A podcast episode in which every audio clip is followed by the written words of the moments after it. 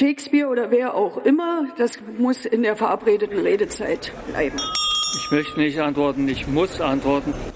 Man könnte fast meinen, das wäre Absicht. Ich lasse Sie eine Zwischenfrage zu. Mit Rechtsradikalen rede ich nicht.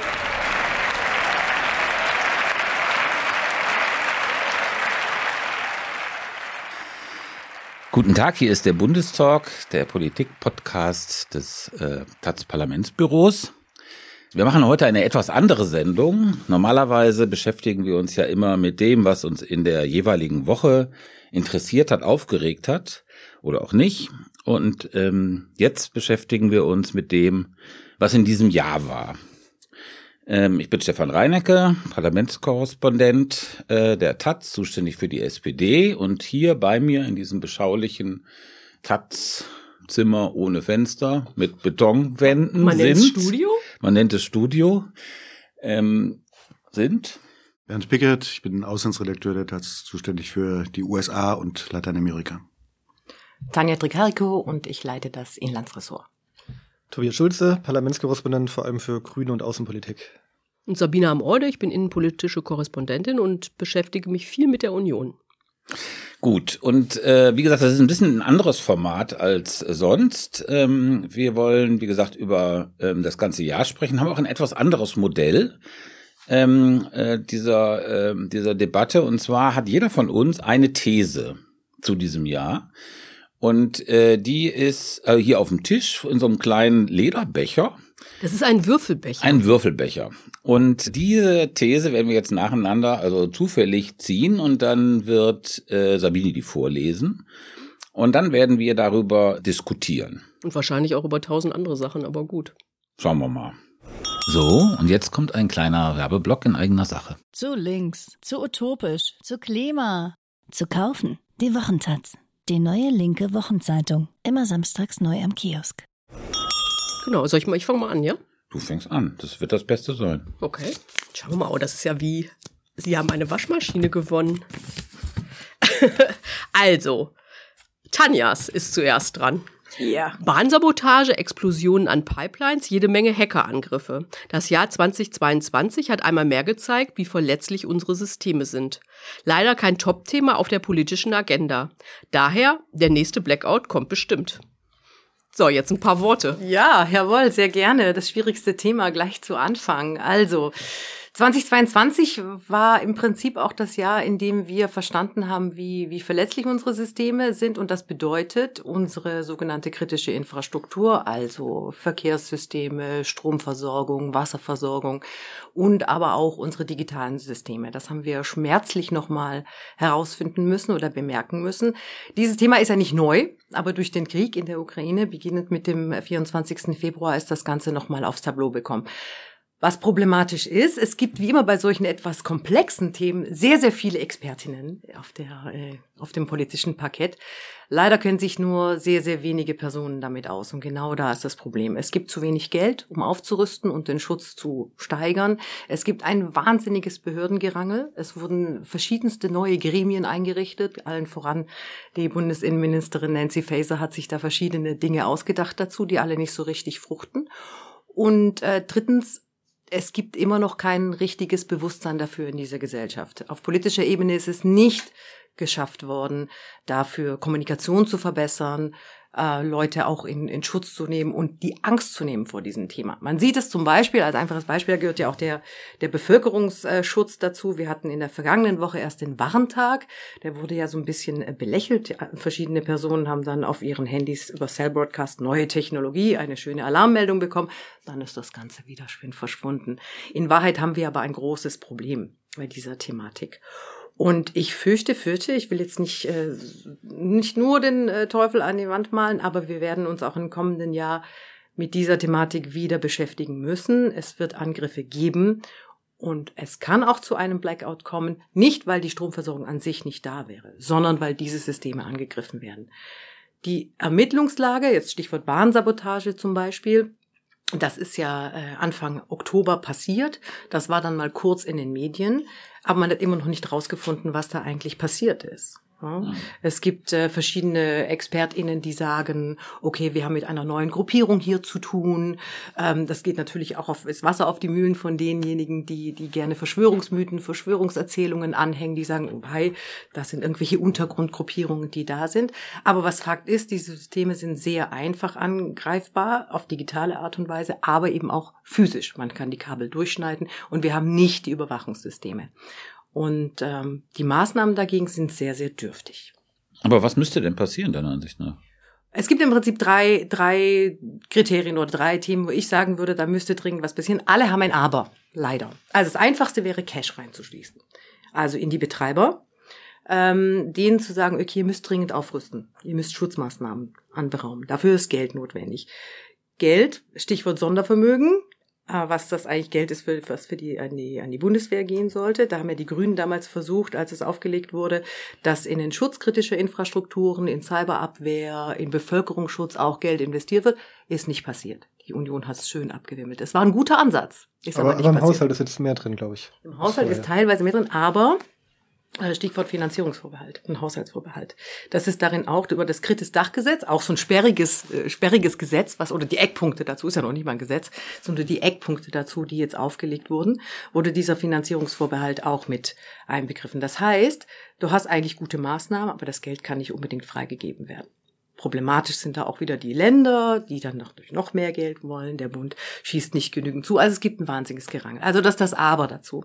Zweitens, dieses Behördengerangel muss dringend aufhören. Es muss eine koordinierende Stelle geben. Es gibt eigentlich einzelne Gremien, in denen auch viele Expertinnen sitzen. Man muss sie nur zusammenbringen. Beispiel. Faser hat jetzt erst vor kurzem, na, die erste Sitzung war Anfang November, meine ich, einen Koordinierungsrat, einen Koordinierungsstab zum Schutz kritischer Infrastruktur aufgelegt, auch ans Kanzleramt auch mit angesiedelt. Diese Expertinnen sollen sich 24/7 immer bereitstehen, wenn irgendwas los ist. Ab und an schicken die mal eine Pressemitteilung, aber ansonsten weiß man nicht, was die eigentlich tun. Also ein neues Gremium dafür geschaffen. Und das dritte und das ist die schwierigste Aufgabe ist das Thema Kommunikation. Wir haben es hier mit sehr, sehr viel Desinformationskampagnen zu tun. Und offensichtlich gelingt es nicht, auf politischer Ebene da Klarheit reinzubringen und solche Desinformationskampagnen auch zu dechiffrieren. Also eigentlich drei gute Ideen, aber immer ein Aber dabei. Kann ich was Kritisches fragen? Selbstverständlich immer. Das ist strikt verboten. Also, äh, dazu, kritisches, mir fallen, kritisches zum Thema kritische Infrastruktur. Genau, mir fallen, mir fallen zwei Sachen dazu ein. Ähm, das erste ist, was ist jetzt sozusagen das wirklich substanziell Neue? Ist das substanziell neu? Das gab es doch im Grunde genommen schon immer. Also es gibt sozusagen mehr, aber ist das sozusagen wirklich so ein Peak Point erreicht? Äh, das wäre die erste Frage die, oder die erste so Bemerkung. Ich habe die zweite ist, was mich ein bisschen gewundert hat, ist, dass bei dir jetzt gar nicht diese spektakuläre Pipeline vorkam. Die kommt. Warum Nord Stream verschweigst du 1, das? Nord Stream 2. Warum also, verschweigst du das? Cui bono. ja. genau. Wem nutzt es? Weil das ist ja Genau. doch die, das ist doch das, das spektakuläre Ereignis gewesen und bis heute, wenn ich das, ich habe das nicht so genau verfolgt, aber es ist doch so, dass man im Grunde genommen äh, überhaupt äh, nicht wirklich weiß, ob das jetzt die Russen waren oder wer auch immer, ja, ob das jetzt wie die Russen waren, die damit zeigen wollten, wir können auch jede andere Pipeline, die ihr jetzt baut für eure Gasversorgung auch in die Luft jagen äh, oder wer auch immer. Und ähm, das fand ich jetzt auffällig, dass du das nicht erwähnt hast. Kommt doch, habe ich, ich habe nur die Bahnsabotage erwähnt, das ist richtig. Also, ähm, es gibt einen signifikanten Anstieg bei äh, Cyberattacken. Der ist auch belegt, zahlenmäßig belegt. Und der beginnend mit dem Krieg bis jetzt. Also da gibt es Zahlen dazu, dass es da einen Angriff gibt, auf insbesondere auf digitale Verwaltungssysteme. Und wenn die angegriffen werden, können zum Beispiel Zahlungen nicht mehr geleistet werden. Und das sind ja, die sind ja eklatant in unserem in unserem System, in dem wir, in dem wir leben, wenn Finanzdienstleistungen oder auch Sozialleistungen nicht mehr ausgezahlt werden können. Das ist das eine. Dann die Sabotage an den Pipelines. Es hat ja ganze sechs Wochen gedauert, bis überhaupt klar war, dass es eine Sabotage war. Am Anfang war es ja nur Explosionen an den beiden Pipelines. So. Aber es hieß doch relativ schnell, dass es. Äh, Also der offizielle Beleg, es war viel Mutmaßung dabei. Mutmaßung, aber, extra an Sabotage der Russen. Ja? Genau. Und aber dass das, der Begriff Sabotage überhaupt verwendet wurde, das war tatsächlich erst Wochen später. Und auch da wieder die Problematik, wer ist eigentlich zuständig für die Aufklärung? Ja. Jetzt haben wir es, was auch ähm, interessant war, bei der Thematik, dass dann endlich auch in einem größeren öffentlichen Spektrum klar wurde, dass es hier ein Angriff auf Tiefseekabel ist. Ne? Und diese Unterwasserkabel sind zuständig für unsere globale Kommunikation. Das Ganze ist in, in der Hand von wenigen Unternehmen. Man braucht ein Spezialgerät, um diese Kabel überhaupt zu warten. Du musst da mit Robotern reingehen. Es braucht Spezialschiffe äh, und so weiter und so fort. Also alles schwierig. Und vorher hat eigentlich niemand drüber geredet, obwohl die seit Jahren eigentlich da sind. Also insofern ist das erst da erst ein Thema geworden in der Öffentlichkeit. Und auch die Angriffe auf kritische Infrastruktur, was physisch ist. Ja, es gab immer wieder mal kleine Vorfälle, aber nicht in dieser Anzahl und auch nicht, dass wir davon erfahren haben und in dieser Dimension. Also bei der Bahn ähm, war es ja so, dass ein ganzes Kommunikationssystem ausgefallen ist. Und da wurden ja einmal quasi physisch durchgeschnitten, ich sage durchgeschnitten, vielleicht auch mit einem Bolzenschneider oder was auch immer, das weiß man nicht genau, plus dann noch ein digitaler Angriff. Also es war eine Kombination aus beiden. Und bei den Pipelines hat es natürlich einen politischen Drive bekommen, weil wir in dieser kriegerischen Auseinandersetzung im Moment sind.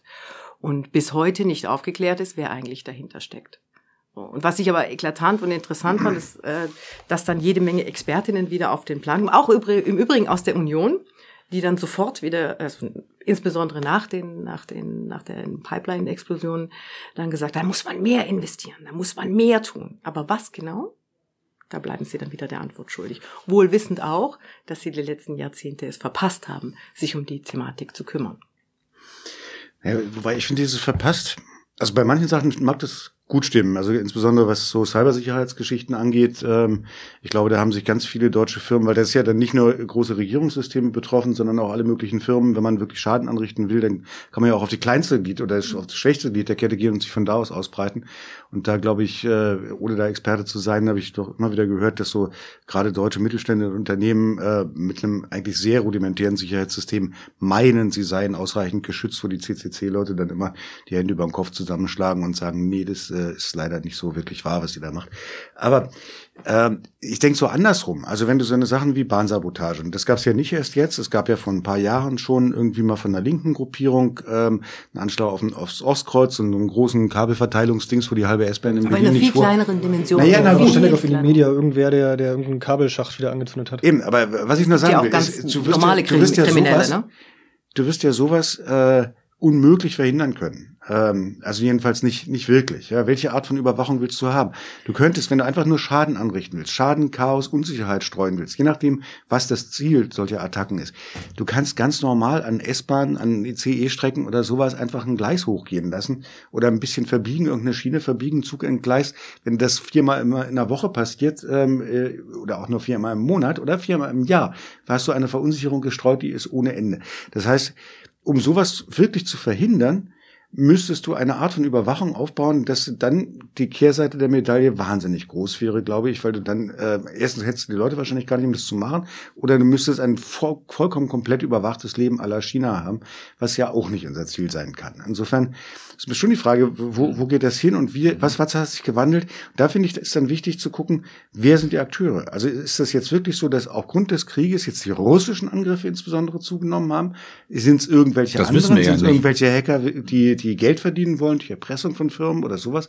Was, was ist es? Und das finde ich also zu, zur Analyse der möglichen Konsequenzen aus dem Ganzen finde ich das schon wichtig und ich weiß es nicht.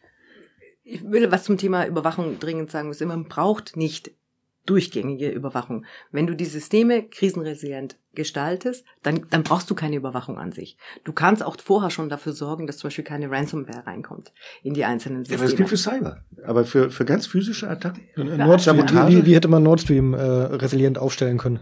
Naja, gut, okay, Küstenschutz, ne? Man müsste Küstenwache besser aufgestellt haben. Oder es war ja unklar, wer eigentlich dieses internationale Gewässer beobachten kann in dieser Situation. Da war ja niemand, deswegen konnte das ja auch so passieren. Naja doch, da waren Leute im Übrigen. Also da gibt's ja alle naja, möglichen äh, naja. Aufzeichnungen inzwischen, wer da alles rumgekreuzt ist, von US-Amerikanern bis zum Deutschen, alle möglichen NATO-Geschichten und so weiter. Deshalb, daraus speist sich ja auch die wiederum von Russland und von anderen, aber auch gespeiste Erzählung, Erzählung das seien die USA gewesen, die das mhm. gesprengt hätten, um mhm. endlich sicherzustellen, dass äh, sie auf Dauer ihr eigenes mhm. LNG-Gas verkaufen können und eben nicht, mhm. nicht mehr Russland seine Erdgas. Ne? Kann ich noch mal einen kleinen Schritt zurückgehen? Ähm, also warum ist es so wichtig? Also wenn wir jetzt diesen Ukraine-Krieg sehen, dann sehen wir ja so einen Krieg aus dem 19. Jahrhundert. Ne, da geht's also um Dörfer, Städte, strategische Punkte, die jetzt irgendwie mit Artillerie beschossen werden, erobert werden. Ja, das ist im Grunde genommen diese Idee. ist schon. Ähm, ja, aber aber die Idee, da ist, glaube ich, richtig. Die ist eher aus dem 19. Jahrhundert. Man, äh, das ist ein Eroberungskrieg, ja, und Eroberungs- und Unterjochungskrieg. Und diese Cyber-War-Ideen, die gibt's ja schon lange, die hatten immer so einen Schwang, das schwang immer so ein bisschen mit. Also dieses im Grunde genommen, diese Art von klassischem Militär, das spielt gar nicht mehr so eine Rolle, sondern die wirklich interessanten und zukünftigen Kriege, die werden in diesem Cyberraum stattfinden. Was wir jetzt aber doch sehen in der Ukraine ist eher das Gegenteil, also sozusagen in der Zeitachse ein Schritt nach hinten. Deswegen frage ich mich gerade, wieso ist das jetzt so wichtig? Naja, es ist ja schon, es wird immer von dem Begriff hybride Kriegsführung gesprochen. Ne? Mhm. Also wir haben natürlich schon auf verschiedenen Ebenen einmal Panzer gegen Panzer, Soldatin gegen Soldatin, ja, und dann natürlich haben wir noch andere Angriffsmöglichkeiten und das Zusammenspiel ist dann das, was so äh, extrem ist. Also wir haben jetzt ja in der Ukraine auch seit äh, geraumer Zeit die Problematik, dass auch da Stichwort Finanzdienstleistungen nicht ausgezahlt werden können. Und das ist ein großes Problem, mhm. weil da auch der Staat als System nicht aufrechterhalten werden kann. Äh, und da versucht ja auch die Bundesregierung oder das BMZ tatsächlich, äh, da Geld reinzuschießen, dass die Systeme wieder aufgebaut werden. Ähm, ich glaube schon, dass es insofern wichtig ist, auch fürs Bewusstsein, dass Krieg nicht mehr Mann gegen Mann, Frau gegen Frau stattfindet, sondern auf einer anderen, in einer anderen Welt auch nochmal, die wir nicht greifbar, das ist erstmal nicht sichtbar. Man kann auch über Monate, vielleicht auch über Jahre hinweg ein System infiltrieren, ne, so dass es erstmal nicht bemerkt wird und dann einen großen Schaden anrichten. Ähm, vielleicht ist es auch ein Phänomen der Zeit, weil natürlich unsere Welt, unser Alltag durchdigitalisiert ist, dann gehört es an der Stelle auch dazu. Wobei ich auch noch ergänzen würde dazu auf deine Frage, mhm. Stefan. Mhm. Ähm, eigentlich nach diesen jetzt zehn Monaten Krieg, die wir jetzt haben ungefähr, mhm. scheint es doch so zu sein, dass es genau eine Chance gibt, wie Russland diesen Krieg gewinnen kann und das ursprüngliche Kriegsziel, die Ukraine wirklich mhm. in die Knie zu zwingen, erreichen kann. Und das ist, wenn der Westen aufhört, die Ukraine in dem gleichen Maße zu unterstützen. Und das geht über Desinformation. Und das geht über das Desinformation einerseits, aber andererseits genau über sowas. Wenn äh, selbst wenn die NATO-Staaten dieses Kriegsziel, sich selber nicht mit eigenen Truppen in den Krieg reinziehen zu lassen, das, äh, den Krieg nicht auf NATO-Gebiet auszuweiten, äh, halten können. Es ist ja eine Art der Ausweitung des Krieges, wenn man über Cyberangriffe, Sabotageangriffe, sonst irgendwas auf NATO-Gebiet, in NATO-Staaten durchaus, einfach diese Verunsicherung schafft, sodass die Leute müde werden und sagen, ach, wir, es ja. reicht jetzt, ja, äh, dann lieber die, lass die Ukraine, das ist sowieso kaputt, dieses Land, dann gehen wir lieber raus. Und insofern macht das schon einen Sinn. Ja? Das, ich fand es auch ganz, ich fand's ganz interessant. Mhm. Ich war ja relativ am Anfang des Krieges mit äh, Steinmeier mal in Finnland. Ähm, und da haben wir in Helsinki so eine ähm, Behörde besucht, also irgendwie so ein ähm, ich bin mir jetzt ehrlich gesagt nicht mehr ganz sicher, von welchem, auf welchem Level es war, ob es EU oder NATO. Es war auf jeden Fall, sie waren Experten für Cybersicherheit. Und die, da war auch eben eine Frau äh, aus Helsinki und die hat berichtet, wie ähm, äh, innerhalb der ersten Kriegswochen äh, die, äh, äh, die Angriffe auf äh, die Ministerien in äh, äh der, genau. der finnischen mhm. Regierung mhm. total mhm. in die Höhe geschossen sind. Mhm. Also das war schon total interessant. Ja, ähnliche Berichte gibt es auch aus dem Baltikum, mhm. weil die ja auch eigentlich eine durchdigitalisierte Gesellschaft sind, noch viel besser aufgestellt als wir und die auch Zahlen, also einen Ansprung von, von solchen Attacken vermerkt haben, weil die natürlich auch unmittelbar in den Krieg involviert sind. Aber ist es denn möglich und ist es vor allem Russland möglich, ähm, so viele solche Attacken so erfolgreich durchzuführen, dass die Lage hier so scheiße wird, dass äh, sich die Stimmung der Bevölkerung ändert und dass es kippt und dass man dann sagt, jetzt gibt's gar keine Waffen mehr für die Ukraine.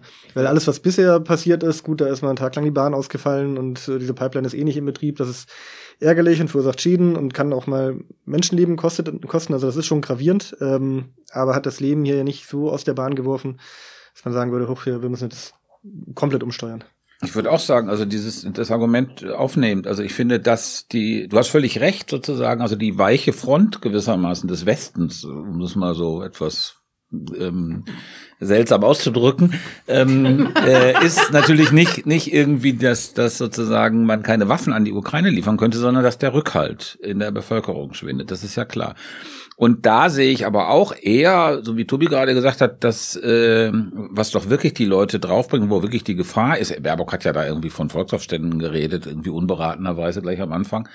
Aber das ist natürlich der Punkt, wenn man sich jetzt diesen Konflikt irgendwie noch über Jahre vorstellt, ja äh, und die Inflation und äh, Energiepreise und so weiter und so weiter, dass da sozusagen was wegbricht. Ja, also dass dann das politische Kalkül in den westlichen Ländern, in Italien, in Deutschland, in Frankreich, vielleicht sogar in, in den USA nach den Wahlen irgendwie so kippt, dass die dann einfach sagen, das ist bestimmt Putins Rechnung, ähm, dann zu sagen, äh, on the long run kriegen wir das hin. Und zwar einfach nur, weil wir länger aushalten. Aber es geht ja aber nicht da ist, aber ist, wie, aber ist das sozusagen in erster Linie sozusagen diese kritische Infrastruktur, die da, der Player ist da, aber würde ich ein Fragezeichen machen. Ist doch ein, ein, ein Faktor unter mehreren womöglich, aber ja, äh, bestimmt. Äh, also ich meine, wenn du einen Krieg führst, dann guckst du doch auf alle Faktoren, die du irgendwie hast, um die Gegner zu bekämpfen. Das kann ökonomisch sein, das kann mit Desinformation mhm. sein, das kann kritische Infrastruktur oder direkter Angriff sein. Das ist alles irgendwie ein Kalkül und ein Zusammenspiel von dem Ganzen.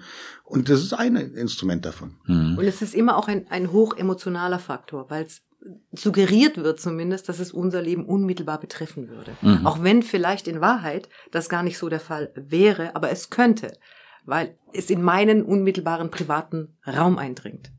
Und ich finde ja, es ist nicht nur, äh, ist natürlich ein wichtiger Punkt der Krieg, aber überhaupt diese Verletzlichkeit der kritischen Infrastruktur. Also irgendwie, wenn Krankenhäuser lahmgelegt werden oder diese Vorstellung, Terroranschläge über, äh, äh über so, so Cybergeschichten auf ein AKW oder solche Sachen. Also ich meine, da ist ja vieles denkbar und äh, dass das nicht ge genug geschützt ist, finde hm. ich, da, das ist doch relativ klar.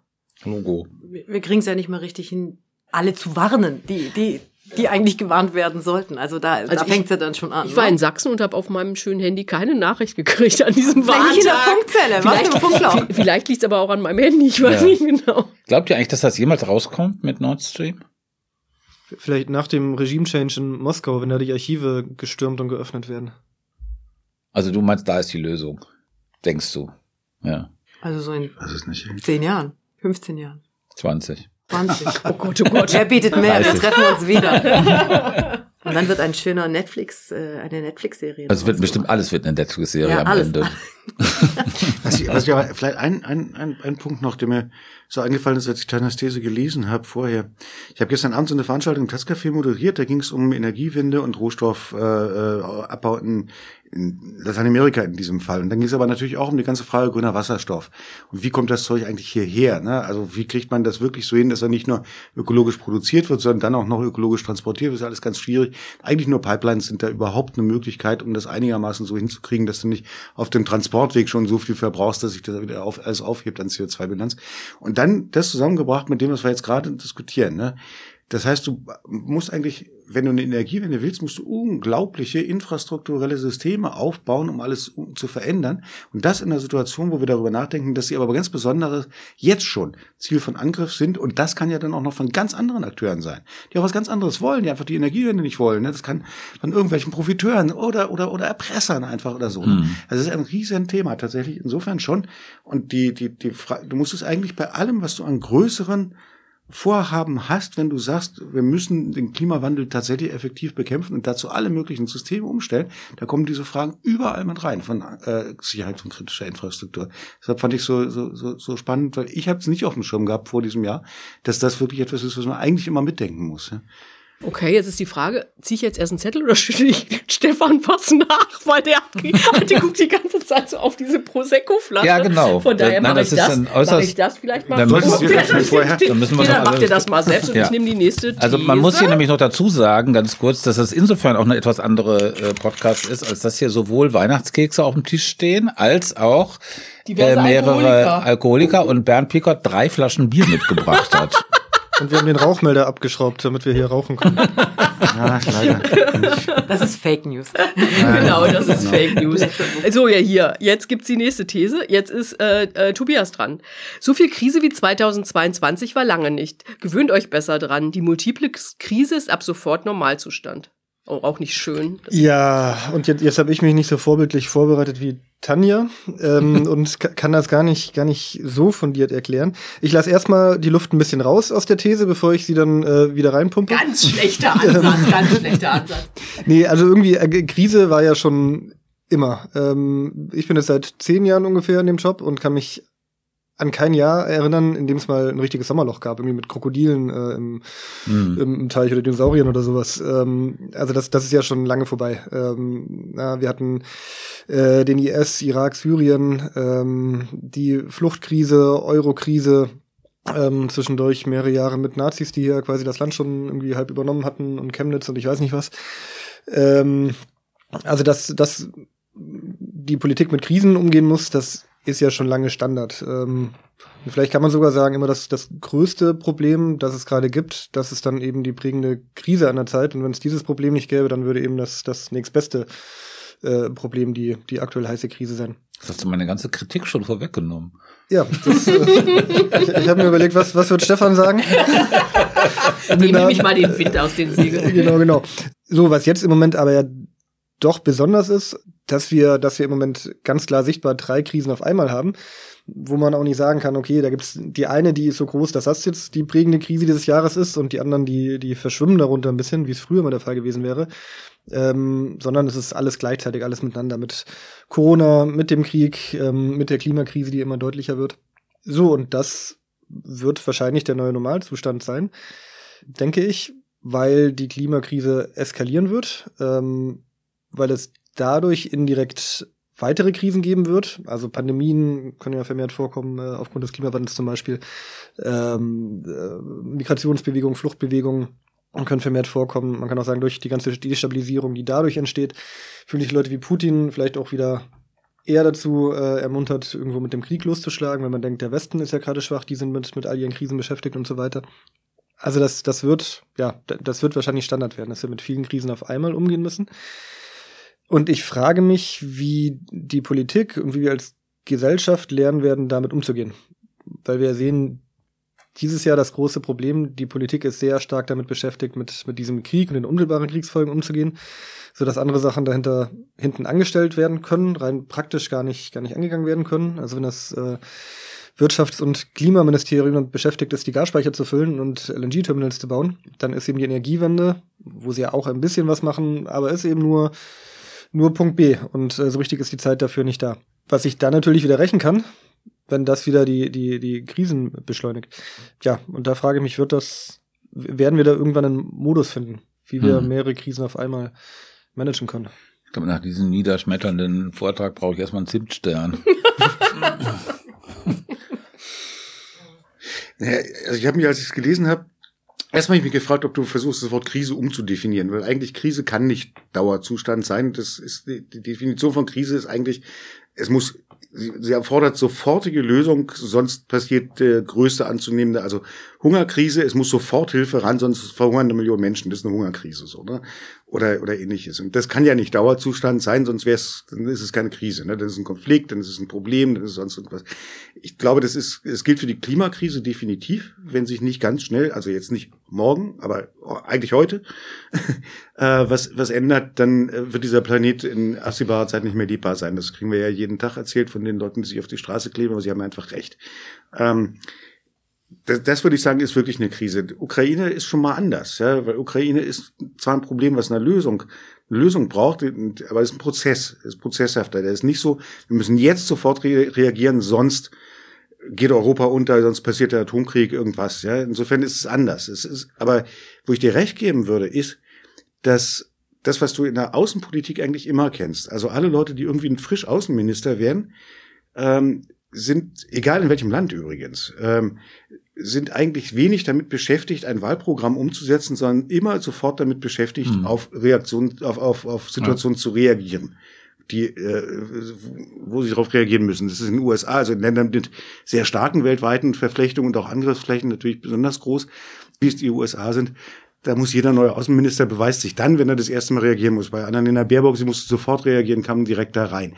Und das ist vielleicht etwas, was jetzt nicht mehr nur in der Außenpolitik ist, sondern sich auf alle Bereiche der Politik immer stärker durchzieht, dass du reagieren musst und weniger in der Lage bist, sagen wir mal, nach einem schönen, austarierten Koalitionsvertrag, mhm. wenn man in Deutschland ausgeht, so ein Programm umzusetzen, sondern immer stärker reagieren und anpassen musst. Was, was eine furchtbare Aussicht ist, ne, jenseits dieser Krisen oder wie auch immer man das nennen will. Also, dass quasi eine fortschrittliche Politik ähm, noch viel, viel schwerer umsetzbar ist, weil du ständig damit oder die entsprechende Regierung, wenn sie das dann machen will, ständig damit beschäftigt ist, äh, äh, an anderen äh, Ecken irgendwas äh, zu retten. Vielleicht ist auch, ich meine, ich weiß gar nicht, ich würde mich jetzt gar nicht so an diesem Begriff aufhängen, aber ich meine, was es auf jeden Fall ja gibt, wenn man das jetzt mal ähm, äh, von den Leuten her denkt und inländisch, ähm, eine völlig andere Art der Verunsicherung. An vielen Ecken, wo über lange Zeit doch in diesem Land eine relative Stabilität äh, herrschte, die andere Kreise erreicht, als sie sie bisher erreicht hat. Und das kann schon, finde ich, zu so eine dauerhafte Verunsicherung, ist schon schwierig in der Gesellschaft. Hm. Siehst du nicht so, Stefan? Nee, du eigentlich, Kopf, Kopf. Nee, ich weiß nicht, bin so ein bisschen, äh, ich habe das schon zu oft gehört, dass mit diesem Untergang der Mittelschicht und äh, so die Ver Verarmung und die Demokratie ist in Gefahr. Das ist so eine Platte, die ich, vielleicht liegt es daran, dass ich schon ein bisschen älter bin. Also ich kenne das irgendwie schon. Ich habe das schon so oft gehört und es ist aber nie so richtig passiert. Es gibt dann wieder irgendeine Studie von irgendeinem Dings, wo das so ein bisschen drinsteht, aber eigentlich nicht.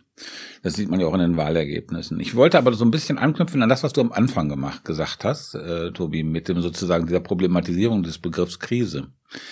Ähm, weil ich glaube, das ist, das ist natürlich richtig. Also man muss irgendwie unterscheiden zwischen so einer Normalkrise und einer besonderen Krise, weil dieser, diese, diese Krise ist sozusagen der Normalzustand von modernen Gesellschaften. Also das, äh, und zwar, weil die so dynamisch sind. Also es gibt dauernd Umbrüche, dauernd passiert irgendwas und dauernd gerät irgendwas in, äh, gibt es Verwerfungen, soziale Verwerfungen, ökologische Verwerfungen. Äh, Leute werden, müssen sich um, äh, werden, werden sozial äh, rutschen nach unten und so weiter. Das ist im Grunde genommen schon seit äh, mehr als 100 Jahren so und ein dynamischer Prozess, der irgendwie schneller wird. Das kann man, glaube ich, schon sagen. Aber sozusagen, man könnte sagen, Krise ist erst dann, wenn keine Krise mehr ist. Also weil das sozusagen Norm ist. Also jetzt unabhängig auch von Ereignissen, würde ich sagen, gehört das, ist das gewissermaßen, das ist der Grundmodus moderner Gesellschaften. Und dazu kommt auch noch als Relativierung, so als kleine selbstkritische Anmerkung dazu, ähm, wie nehmen wir denn, welche Krisen nehmen wir wahr? Wir nehmen ja. natürlich, es gab, es gibt, es gab noch nie eine so global vernetzte Welt wie 2002, wie jetzt. Und noch nie so viele Leute, die medial so äh, viele äh, Ereignisse, Krisen natürlich immer wahrgenommen haben wie wie im Moment ja. Und das äh, führt natürlich zu auch zu so einem Gefühl irgendwie das ganze ist äh, ist besteht nur noch aus Krise ja. Und Krise bedeutet ja Gefahr ja, und Gefahr ist man ja gewissermaßen drauf geeicht, Gefahren irgendwie besonders wahrzunehmen, weil sie irgendwie existenziell bedrohlich sein können. Und deswegen würde ich sagen, so ein bisschen wie Bernd das auch am Anfang, glaube ich, gesagt hat, oder du hast auch, glaube ich, du hast auch gesagt, die einzige wirkliche Krise, die sozusagen über dieses Normale wirklich hinausgeht, also das heißt ja nicht, dass es nicht schlimm ist, was in der Ukraine passiert oder sonst was, das ist die Klimakrise. Weil die, glaube ich, wirklich existenziell und auch die Bedingungen sozusagen von Existenz und von, von Politik wirklich langfristig verändert. Das ist so meine, war meine Idee. Vielleicht habe ich auch schon zu viel Prosecco getrunken. ich muss mal zurück zu dem, was ich vorhin gesagt habe. Und das ist natürlich national gedacht. Ähm, äh, aber diese, diese Sicherheit, die es in diesem Land gab, nicht mhm. für alle Leute und so, es gab immer soziale Verwerfung und so weiter, aber dass dieses Wirtschaftsmodell doch irgendwie trägt, das ist jetzt erschüttert, weil es dieses, diese billige Energie nicht gibt, auf die im Grunde das Ganze ähm, fußt. Und äh, es ist tatsächlich so, dass das äh, und das frage ich mich erst seit Anfang des Jahres, ob mhm. irgendwie meine Kinder jetzt nicht in doch in einer deutlich unsicheren Situation ähm, leben werden, als ich das bisher getan habe. Und das finde ich ist schon ein massiver Schnitt. Ja. Und äh, äh, da kann man schon sagen, okay, das ist äh, und es ist nicht nur die Klimakrise, das ist natürlich dieses ganz Existenzielle, aber es sind auch diese anderen Sachen. Also was ist, wenn die Wirtschaft hier so richtig runterrutscht? Das ist was, was ich in meinem, äh, äh, also in meinem Leben bisher nie dachte, dass das passieren kann. Aber wieso? Wir hatten minus sechs Prozent in der Finanzkrise. BIP. Ja. Also, aber ich, ich, ich würde noch darüber hinausgehen, also das Soziale und das Ökonomische mhm. ist ja das eine, ähm, aber, und da kommen wir auch ein Stück wieder zum, zum Thema Infrastruktur, ähm, diese Sicherheit, dass schon alles läuft, also dass der Strom und das Wasser irgendwie aus, aus Steckdosen und Leitungen kommen, dass äh, der Supermarkt die Türen aufmacht und da was im Regal liegt und so weiter. Ähm, das hatte ich immer ganz stark. Also hatte ich gar nicht im Kopf, dass da irgendwann mal was unterbrochen sein könnte und, und es damit Probleme geben könnte. Ähm, und angefangen mit Corona, äh, Klopapier ist knapp geworden und die Spaghetti waren aus und so weiter. Mhm. Ähm, da habe ich dann zum ersten Mal gespürt, mhm. es läuft ja nicht einfach immer automatisch alles weiter. Ähm, so, so ein Warntag mit, man guckt mal, ob die Sirenen noch gehen, vor zwei Jahren oder wann war es das erste Mal? 2020, ja. Da habe ich mir noch gedacht, was ist denn das jetzt hier für ein irgendwie kalter Kriegs-Revival-Scheiß und Hat auch nicht äh, geklappt. Genau. Ähm, so, dieses Jahr habe ich, hab ich ganz gebannt aufs Handy geguckt und war dann enttäuscht, dass nichts kam und habe dann hinterher geschaut, dass das richtige Update drauf gespielt habe. Ähm, Hättest du mal meinen Text gelesen? Nein. Ja, habe ich, hab, hab ich, dann, hab ich dann hinterher. Also hat der Warntag ja auch seinen Zweck erfüllt in dem Sinne. Ähm, also dieses, dieses äh, Gefühl von Verletzbarkeit, hm. das ist bei mir schon stark gestiegen in den letzten zwei, drei Jahren. Aber es ist ein Gefühl von Verletzbarkeit. Also ich meine, ja. es ist, ist keine reale Bedrohung. Nee, es ist eine, es ist eine reale äh, Verletzbarkeit, die ich jetzt erst wahrnehme. Ja, und die also, aber, warte mal, aber die, die zu einer, einer Ohnmacht und einer, einer, äh, so, so was wie eine Blockade führt, ne? Ähm, das ist ja bei vielen Personen, gerade durch Corona fing das an und jetzt aber auch noch weiter durch den Krieg, sozusagen die, das Ohnmachtsgefühl, ich kann nichts tun und es gibt keine Lösungen, die mir angeboten werden. Weil eigentlich, es gibt eine Krise, die ist irgendwie definiert, es gibt eine Lösung. Oder man kann zumindest einen Lösungsansatz verfolgen. Ob dann dieses Lösungsangebot so das Richtige mhm. ist oder funktioniert oder nicht.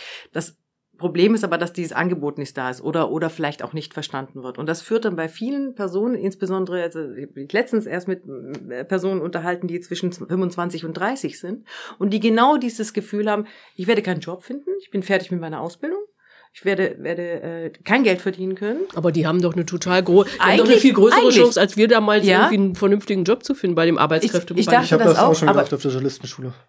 Ja, okay. Aber trotzdem. Was, was hast du gedacht? Dass du keinen Job Was mache ich hier eigentlich? Warum lerne ich das? Das wird doch alles nichts. Ne? Aber hat auch mit der Branche zu tun gehabt. Also ich irgendwie Maschinenbau studiert.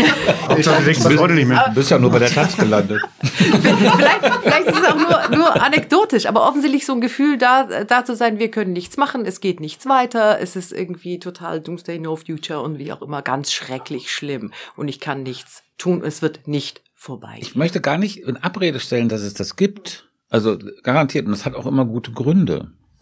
Aber was ich vorhin versucht habe zu sagen, war, wenn man das jetzt schon ein paar Mal wahrgenommen hat, solche No-Future-Phasen, also in den 80er Jahren war es ja ganz ausgeprägt, wo ich ungefähr so alt war wie die Leute, die du gerade erwähnt hast, ähm, dann weiß man ja auch, dass sozusagen was noch was danach, nach diesem No-Future kommt ja noch was. Und deswegen relativiert sich das so ein bisschen. Und ich würde auch sagen, bei Corona, wenn man jetzt das als Krise in Deutschland anguckt, dann hat das natürlich wahnsinnige, es hat wirklich Leuten, und zwar gerade auch sozial, in, in der sozialen Ordnung unten enorme Schäden. Das bestreite ich überhaupt nicht. Das muss man wirklich mehr als ernst nehmen. Aber auf der anderen Seite, wenn du das jetzt sozusagen im internationalen Vergleich siehst, ja, ja, dann muss man sagen, das Sozialsystem hat in Deutschland einigermaßen ja, gut klar. funktioniert. Die äh, Corona-Maßnahmen waren nicht im Vergleich zu Frankreich oder Spanien oder Italien oder gar China besonders repressiv, etc. pp. Also man muss irgendwie so ein bisschen die Relation von solchen Krisen Erfahrungen oder Gefühlen schon sehen. Ja, ich, finde, ich finde, du hast recht, aber mhm. andererseits, wir haben vorhin darüber gesprochen, die Welt ist vernetzter denn je und das gilt hier mhm. wirklich für alles. Das heißt, äh, eine nationale Betrachtung dieser Phänomene hilft uns ja nun wirklich überhaupt gar nicht weiter. Und ich finde, erstmal so rein von der, von der Bildersprache her, war Corona schon was Besonderes. Also, dass du so, Weißt du, wir haben da die ganzen, in der Auslandsredaktion die ganzen Korrespondentenberichte. Ey, krass, Buenos Aires, die Straßenmenschen leer und so. Hm. Ja, haben wir gestern schon aus da und da und da und da gelesen, weil es hm. überall das Gleiche war. Trotzdem war es überall natürlich eine Situation, die hatte niemand, der derzeit lebt, schon jemals in seinem Leben erlebt. Das war schon was sehr hm. Besonderes. Absolut. Ähm, und, und das ist auch eine Erfahrung, die natürlich jetzt drin steht, steckt. Es gibt ja diese, was, was viele Leute so im persönlichen Leben haben, so diesen, das passiert mir nicht. Ja, ich werde nicht krebskrank, ich werde mhm. nicht dies, jenes, das. Und dann wirst du es doch oder es wird ein ganz naher Angehöriger und so. Und in dem Moment ist so eine Grundsicherheit irgendwie weg. Ne? Äh, und ich glaube, das ist tatsächlich gesellschaftlich passiert jetzt in dieser Krise, dass diese Grundsicherheit, da, das passiert schon nicht. Mhm. Die ist so ein bisschen weg. Es ist alles verletzlich. Was wir vorhin diskutiert haben an, an kritischer Infrastruktur, das gilt, glaube ich, für alles jetzt so. Ne? Ähm, können Sachen knapp werden? Ich meine, wir reden jetzt heute darüber, dass der Fiebersaft in Apotheken ist nicht mehr da und so, so, so Sachen. Ich habe sich auch nicht gedacht früher, mhm, dass, dass das, das mal möglich wäre in Deutschland. Mhm du kannst sagen, wenn du es international betrachtest, das ist eine Angleichung an internationale Normalität, mhm. weil wir leben nun mal in einer Welt und meine Güte, äh, in Ländern auch in meinem Berichtsgebiet und in, erst recht mhm. in dem mhm. von meinem Kollegen Dominic Johnson, der Afrika-Berichterstattung macht, ist es durchaus normal, dass es nicht möglich ist, sofort Fiebersaft zu bekommen, wenn dein Kind krank ist. Ähm, nur hier war das halt nie so. Ne? Und das mhm. ist natürlich auch überhaupt nicht beruhigend. Ähm, aber es ist andererseits etwas, ja, damit müssen wir irgendwie klarkommen. Ne? Also, dass wir angekommen sind und die, die einzige Strategie, die wir bis jetzt immer hatten, ist, zuzusehen, auch auf, zur Not auf Kosten von allen anderen, sichern wir, dass es hier aber nicht so weit kommt, dass es keinen Fiebersaft mehr gibt. Ne? Mhm. Ähm, das funktioniert vielleicht so nicht mehr. Dazu gibt es zu viele, die das auch wollen und zu viele, die das auch können. Und dazu sind die Abhängigkeiten zu groß und zu viele Leute, die es einem auch versagen können, wenn sie es selber brauchen. Mhm. Ähm, das, das mag sich geändert haben, aber ich finde tatsächlich, das, es ist ganz viel das Gefühl dabei, weil eben dieses dieses, dieses singuläre Bild überall auf der Welt geht jetzt gar nichts mehr. Du kannst auch nirgendwo hin, weil du kannst keinen Urlaub machen und die Flieger ja, sicherlich. Das ist ähm, also du hast keine Escape-Möglichkeit. Mhm. Das ist etwas, das ist drin. Und das hatten wir alle nicht in unserer ganzen Jugend. Und ich frage mhm. mich so, meine Kinder sind jetzt 22, 24, mhm. was das mit denen so gemacht hat für das Gefühl, wie sie weiter durchs Leben streiten. Ich fand, fand übrigens als interessant, ist jetzt nochmal ein bisschen eine andere Abbiegung. Ähm, ich habe so eine ähm, Presseerklärung des Rheingolds-Instituts gelesen. Die machen so tiefenpsychologische äh, Interviews mit politischem Bezug. Und die haben ähm, äh, äh, Ergebnis so einer neuen Untersuchung ist, dass die Leute ganz schnell, wenn es zu komplex wird, mindestens eine Krise wegdrücken und äh, was sie am wenigsten betrifft. Und da ist nämlich die Gefahr total groß, dass die Klimakrise weggedrückt wird. Das fand ich, äh, äh, fand ich eine total interessante Erkenntnis und leuchtete mir erstmal ein. Ist jetzt überhaupt nicht irgendwie politisch, aber ähm, ist schon zu, zu ich das wozu das führt. Nachvollziehbar, weil Klimakrise da ist, also wissenschaftlich ja auch klar, aber noch nicht genug oder ausreichend sichtbar und ausreichend uns im aktuellen Leben betreffend, leider. Mhm. Naja, leider vielleicht nicht, aber ich meine, es gab ja Ahrtal und es gibt auch solche, das wird sich auch noch äh, oft wiederholen, aber natürlich nicht in der gleichen Dramatik, in der sich das wahrscheinlich mit allen Schäden im globalen Süden zutragen wird. Das ist richtig. Wir hatten jetzt im vergangenen oder jetzt muss in diesem Sommer eine Hitzewelle, okay, aber man muss aber auch dazu auch sagen, dass sehr sinnliche Erfahrung, aber sehr wohl und zwar einen sehr entscheidenden äh, Einfluss auf die Wahrnehmung der Klimakrise in Deutschland und in Europa hatte, weil das hat angefangen äh, 2018 war es, glaube ich, 2017, mit diesen trockenen Sommern. Mhm. Und mit den leeren Stauseen. Und da haben die Leute wirklich, und zwar massenhaft, also Leute, die wirklich nichts mit zu tun haben, zum ersten Mal kapiert, was es ist. Und das war vorher Theorie und dann war es praktisch erfahrbar. Und das hat einen unglaublichen, eine unglaubliche äh, Schärfung des Bewusstseins äh, für dieses Problem in Deutschland äh, mit sich gebracht. Also insofern ist es schon, ähm, gibt es da eine Koppelung zwischen sinnlicher Erfahrung und Bewusstsein. Gleichzeitig haben ähm, äh, habe ich so verschiedene Interviews gelesen, jetzt mit Bezug aufs Ahrtal und diese Überflutung, dass das sich nicht in einem Umdenken, was Politik angeht, niedergeschlagen hat. Also dass die Leute nicht gedacht haben, okay, vielleicht ist es jetzt echt nicht so richtig gut, die CDU weiter zu wählen, weil die machen ja nichts. Das ist passiert ja, eben auch gute nicht. Gründe, die CDU zu wählen? Nein, nee. ich meinte ja genau hm. das Gegenteil. Ja. Also, dass es nicht die, die CDU hm. gewählt haben, nicht gesagt haben, okay, hm. Ähm, äh, da passiert zu wenig und deshalb äh, müssen wir jetzt mal umdenken. Vielleicht wählen wir doch lieber die Grünen oder jemanden, hm. der, der das, der das Problem ernst nimmt. Und das ist offensichtlich, hat offensichtlich nicht stattgefunden. Das hat auch, glaube ich, keine Bürgerinitiative gegen den Windrat in ihrem, in ihrer Umgebung äh, aufgehört zu existieren, weil sie gesagt haben, naja, okay, also dann das kleinere Übel ist das Windrad bei uns. Ähm Vielleicht liege ich da falsch, aber mein Eindruck war schon damals, dass es, also es gab ja so einen Switch sozusagen in der politischen, in der gesellschaftlichen Elite in Deutschland. Der ist noch gar nicht so alt. Also der ist vielleicht fünf, sechs, sieben Jahre her. Äh, die gesagt haben, also wir müssen das jetzt unbedingt, äh, äh, wir müssen unbedingt, das ist jetzt die Sache. Also auch Produktionsumstellung, erneuerbare Energie äh, ausbaut, das muss jetzt passieren. Ja, das war ja vor, was weiß ich, vor zehn Jahren warst du damit noch irgendwie eine, ein bisschen Außenseiter und das ist dann gewissermaßen in die, bei allen CEOs in die, oder bei sehr vielen äh, war das sozusagen, weil man es nur da verkaufen kann. Und das war aber synchron mit dieser äh, Erfahrung von Landwirten, ganz wichtig. Hm, stimmt, ja. stimmt. Und dass das, dass das fassbar war und nicht nur irgendwelche Leute im Fernsehen erzählt haben, dass das irgendwann mal kommt. Aber, aber es ist dann halt doch noch eine sehr langsame Entwicklung und dann äh, eine irgendwie langsame Bewusstseinsbildung. Ähm, und das bei einem Problem, wo man, wo man so viel Zeit ja vielleicht nicht hat. Und ich glaube, wenn es ums Wahlverhalten geht, ähm, dass es ja, dass da vielleicht oft so Placebo-Maßnahmen schon wirken. Also wenn die Politik sagt, und sogar die CDU sagt ja, Klimawandel, hm, müssen wir, müssen wir draufschauen, ähm, da hat man so das wohlige Gefühl, ah ja, die Politik kümmert sich ja darum, die haben es auf dem Schirm. Ähm, jetzt haben wir sogar die Grünen in der Regierung und dann, dann wird ja schon was gemacht. Und damit ist dann auch gut. Was ja dann auch ganz bequem ist, weil wenn noch mehr nötig wäre, dann wären es ja vielleicht Maßnahmen, die mich auch wirklich treffen. Verzicht. Und dann ja, nicht mehr fliegen oder das Fliegen wird teurer oder dann sitzt die letzte hm. Generation irgendwo am Flughafen und ich muss zwei Stunden länger warten. Ähm, also so, dass das Bewusstsein mittlerweile vielleicht schon da ist, aber eben nicht dazu führt, dass, dass eine wirklich ambitionierte Politik dann auch eingefordert wird. Hm. Soll ich jetzt mal hier, ich, ich ziehe mal einen neuen Zettel, ja? Ja. Oh, das ist meiner, das muss jemand anders lesen. Ich habe gerade einen, Vanille, hab einen Vanillekip voll im Mund. Super. Also, Sabines These. Die Union irrlichtert durch die Opposition und hat ihre Rolle noch nicht gefunden. Kriegt sie nicht bald die Kurve, wird das gefährlich, nicht nur für CDU und CSU, sondern auch für unsere Gesellschaft. Genau. Ist vielleicht jetzt gar nicht so strittig unter uns hier, aber äh, äh, ich hatte ja am Anfang, als ähm, als die in der Opposition waren und Merz dann den Fraktionsvorsitz übernommen hat und das als Unionsbeobachterin das Gefühl, das, das ruft sich irgendwie ein. Also die, die sammeln sich irgendwie diese, diese, äh, ich meine, seitdem ich über die CDU berichte, ist da Stress. Ja, also ein Vorsi eine Vorsitzende äh, löst die nächste ab und dann kommt wieder jemand Neues und sie bekämpfen sich und so weiter. Und irgendwie hatte ich das Gefühl, okay, die sortieren sich jetzt, die sammeln sich auch, weil sie total verzweifelt sind.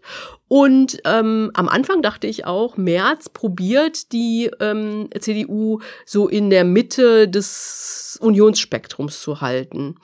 Und inzwischen ist aber, finde ich, mehren sich die Ausfälle also rhetorischer Art zum Beispiel, Sozialtourismus, Klimaraff, ähm, äh, gab es ja noch ein paar andere Sachen, mhm. wo man denkt, mh, hm, ist das jetzt Strategie oder ist es nicht vielleicht wirklich doch eher ein Ausrutscher und ist denen klar, was das bedeutet, wenn das, äh, äh, wenn sie das so spielen?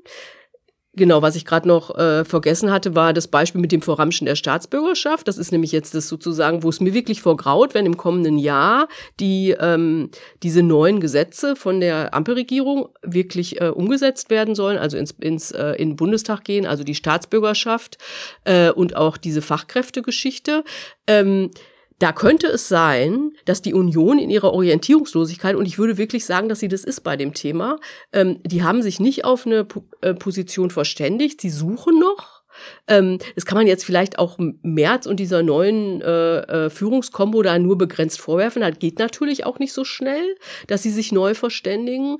Aber trotzdem ähm, äh, besorgt mich so ein bisschen, dass die äh, dass sie nicht wissen, wo sie stehen und es immer diese Ausschläge gibt und die ganz äh, meiner Ansicht nach wirklich gefährlich sein, werden können. Als man jetzt diese Sache mit der doppelten ba Staatsbürgerschaft und dieser Vereinfachung von äh, Einbürgerung hatte und dann ging es um das Verramschen und so, ähm, ich dachte, okay, gleich kommt Roland Koch mit der Unterschriftenliste um die Ecke. Und es stimmt natürlich nicht, weil es hat sich in diesen äh, äh Jahren in der Union was getan. Das ist nicht mehr die Union der 90er Jahre. Aber trotzdem macht mir das so ein bisschen Sorge. Das ist das eine. Und das andere, was ich wirklich schwierig finde, ist, dass die, ähm, dass sie zwar diese klare Positionierung haben, wir machen nichts zusammen mit der AfD, aber dass es gab ja jetzt gerade dieses Beispiel in Bautzen, wo der ähm, äh, Kreisverband äh, im Stadtrat äh, einem AfD-Antrag gegen Integrationsmaßnahmen zugestimmt hat. Und da zieht keine Ausrede mehr, nämlich dieses, äh, wenn wir ähm, einen CDU-Eintrag äh, äh, Antrag einbringen und die AfD stimmt zu, wir können ja nicht alles nicht machen, nur weil die AfD auch zustimmen könnte. In diesem Fall war es wirklich total äh, andersrum. Es ist klar, die CDU in Bautzen hat gemeinsame Sache mit der AfD gemacht und ähm, ist offensichtlich nach allem, was man so hört, völlig beratungsresistent. Also da wird schon probiert, auf die einzuwirken, so nach dem Motto, das geht echt nicht. Aber es, äh, es scheint keine Einsicht zu geben und so volatil wie die Lage in einigen äh, Ostländern ist, und befürchte ich wirklich, äh, dass da, wenn, wenn die sich nicht finden, da was ins Rutschen geraten könnte, mhm. was wirklich schwierig wäre. Aber äh, ich würde direkt mal nachfragen, was, was sollten Sie denn machen, deiner Ansicht nach? Also ich sage jetzt erstmal auf Bundesebene. Die CDU auf Bundesebene hat ja nun nicht so viel Oppositionserfahrung, weil sie die meiste Zeit seit der Endsicht der Bundesregierung, äh, Bundesrepublik einfach mit der, ja, mitregiert ja, ja. haben. Und wo sie aber Opposition waren, haben sie, damals gab es noch keine AfD zugegebenermaßen, ähm, haben sie das rechte Lager immer gut eingefangen, das rechte Wählerspektrum. Genau durch so eine Sprüche, eigentlich, die sind gar nicht so originell. Ich habe mir, das ist wirklich, wenn man sich nochmal anguckt, was so in den 50er, 60er, 70er Jahren noch von der, so Stammtisch auch in Berlin Berlin CDU-Stammtisch war, da schlackerst du mit den Ohren und denkst, würdest heute sagen, das ist das aber wirklich ganz, ganz schlimmer mm, AfD-Sprech. Mm. Aber das war halt alles CDU-Spektrum noch. Ne? Also was sollten sie denn machen jetzt, wenn sie sich irgendwie ähm, der Gefahr von rechts, also in ihrer rechten Flanke da bewusst sind, gleichzeitig nicht in der Regierung sind, also nicht ausgleichen müssen, sondern eigentlich sich einfach nur positionieren können. Was sollen sie denn machen, deiner Ansicht nach? Also ich glaube schon, das, dass sie. Willst du direkt ja, was? Ja, ich würde das mal unterstützen. Vielleicht kannst du da gesammelt äh, sagen, warum das nicht stimmt. Ähm, weil ich glaube, dass also erstmal sozusagen dieser demokratische Kern der Union, ja, der ist gewissermaßen stabil. Ja, das sehe ich auch Also der so. ist nicht so gefährdet, dass das irgendwie völlig nach rechts wegkippt, sondern das sind taktische Momente, um die es irgendwie geht. Und da gibt's ja was Doppeltes bei der Union, ganz offensichtlich, wie die im Bundesrat agieren, äh, wie Merz auch auftritt hier bei dem äh, 100 Milliarden, schwer staatstragend, ja, also auch mal zwischendurch, ja. Es gibt immer so eine doppelte Figur, auch in den Märzreden im Bundestag. Auf der einen Seite der Bundeskanzler, wir unterstützen sie, auf der anderen Seite ganz furchtbar. Ja, okay, ich meine, wenn ich jetzt nur diesen einen Part hätte, wir unterstützen die, die Ampel, das wäre ja auch nicht so besonders ähm, äh, günstig für, für ihn, um, die, um den Laden zusammenzuhalten. Dass das ein schwieriger Laden ist nach 16 Jahren Regierung, ist, glaube ich, auch klar. Und insofern würde ich sagen, also die, ich gebe dir inhaltlich vollkommen recht bei den ganzen Punkten. Das ist alles äh, Mist, was die Union da macht. Das ist äh, reaktionär, regressiv. Das hilft dem Land überhaupt nicht weiter, ja sondern es spielt nur mit so Affekten und Vorurteilen, ist alles richtig. Nur die spielen irgendwie ihre Rolle in diesem Rahmen verträglich, würde ich sagen.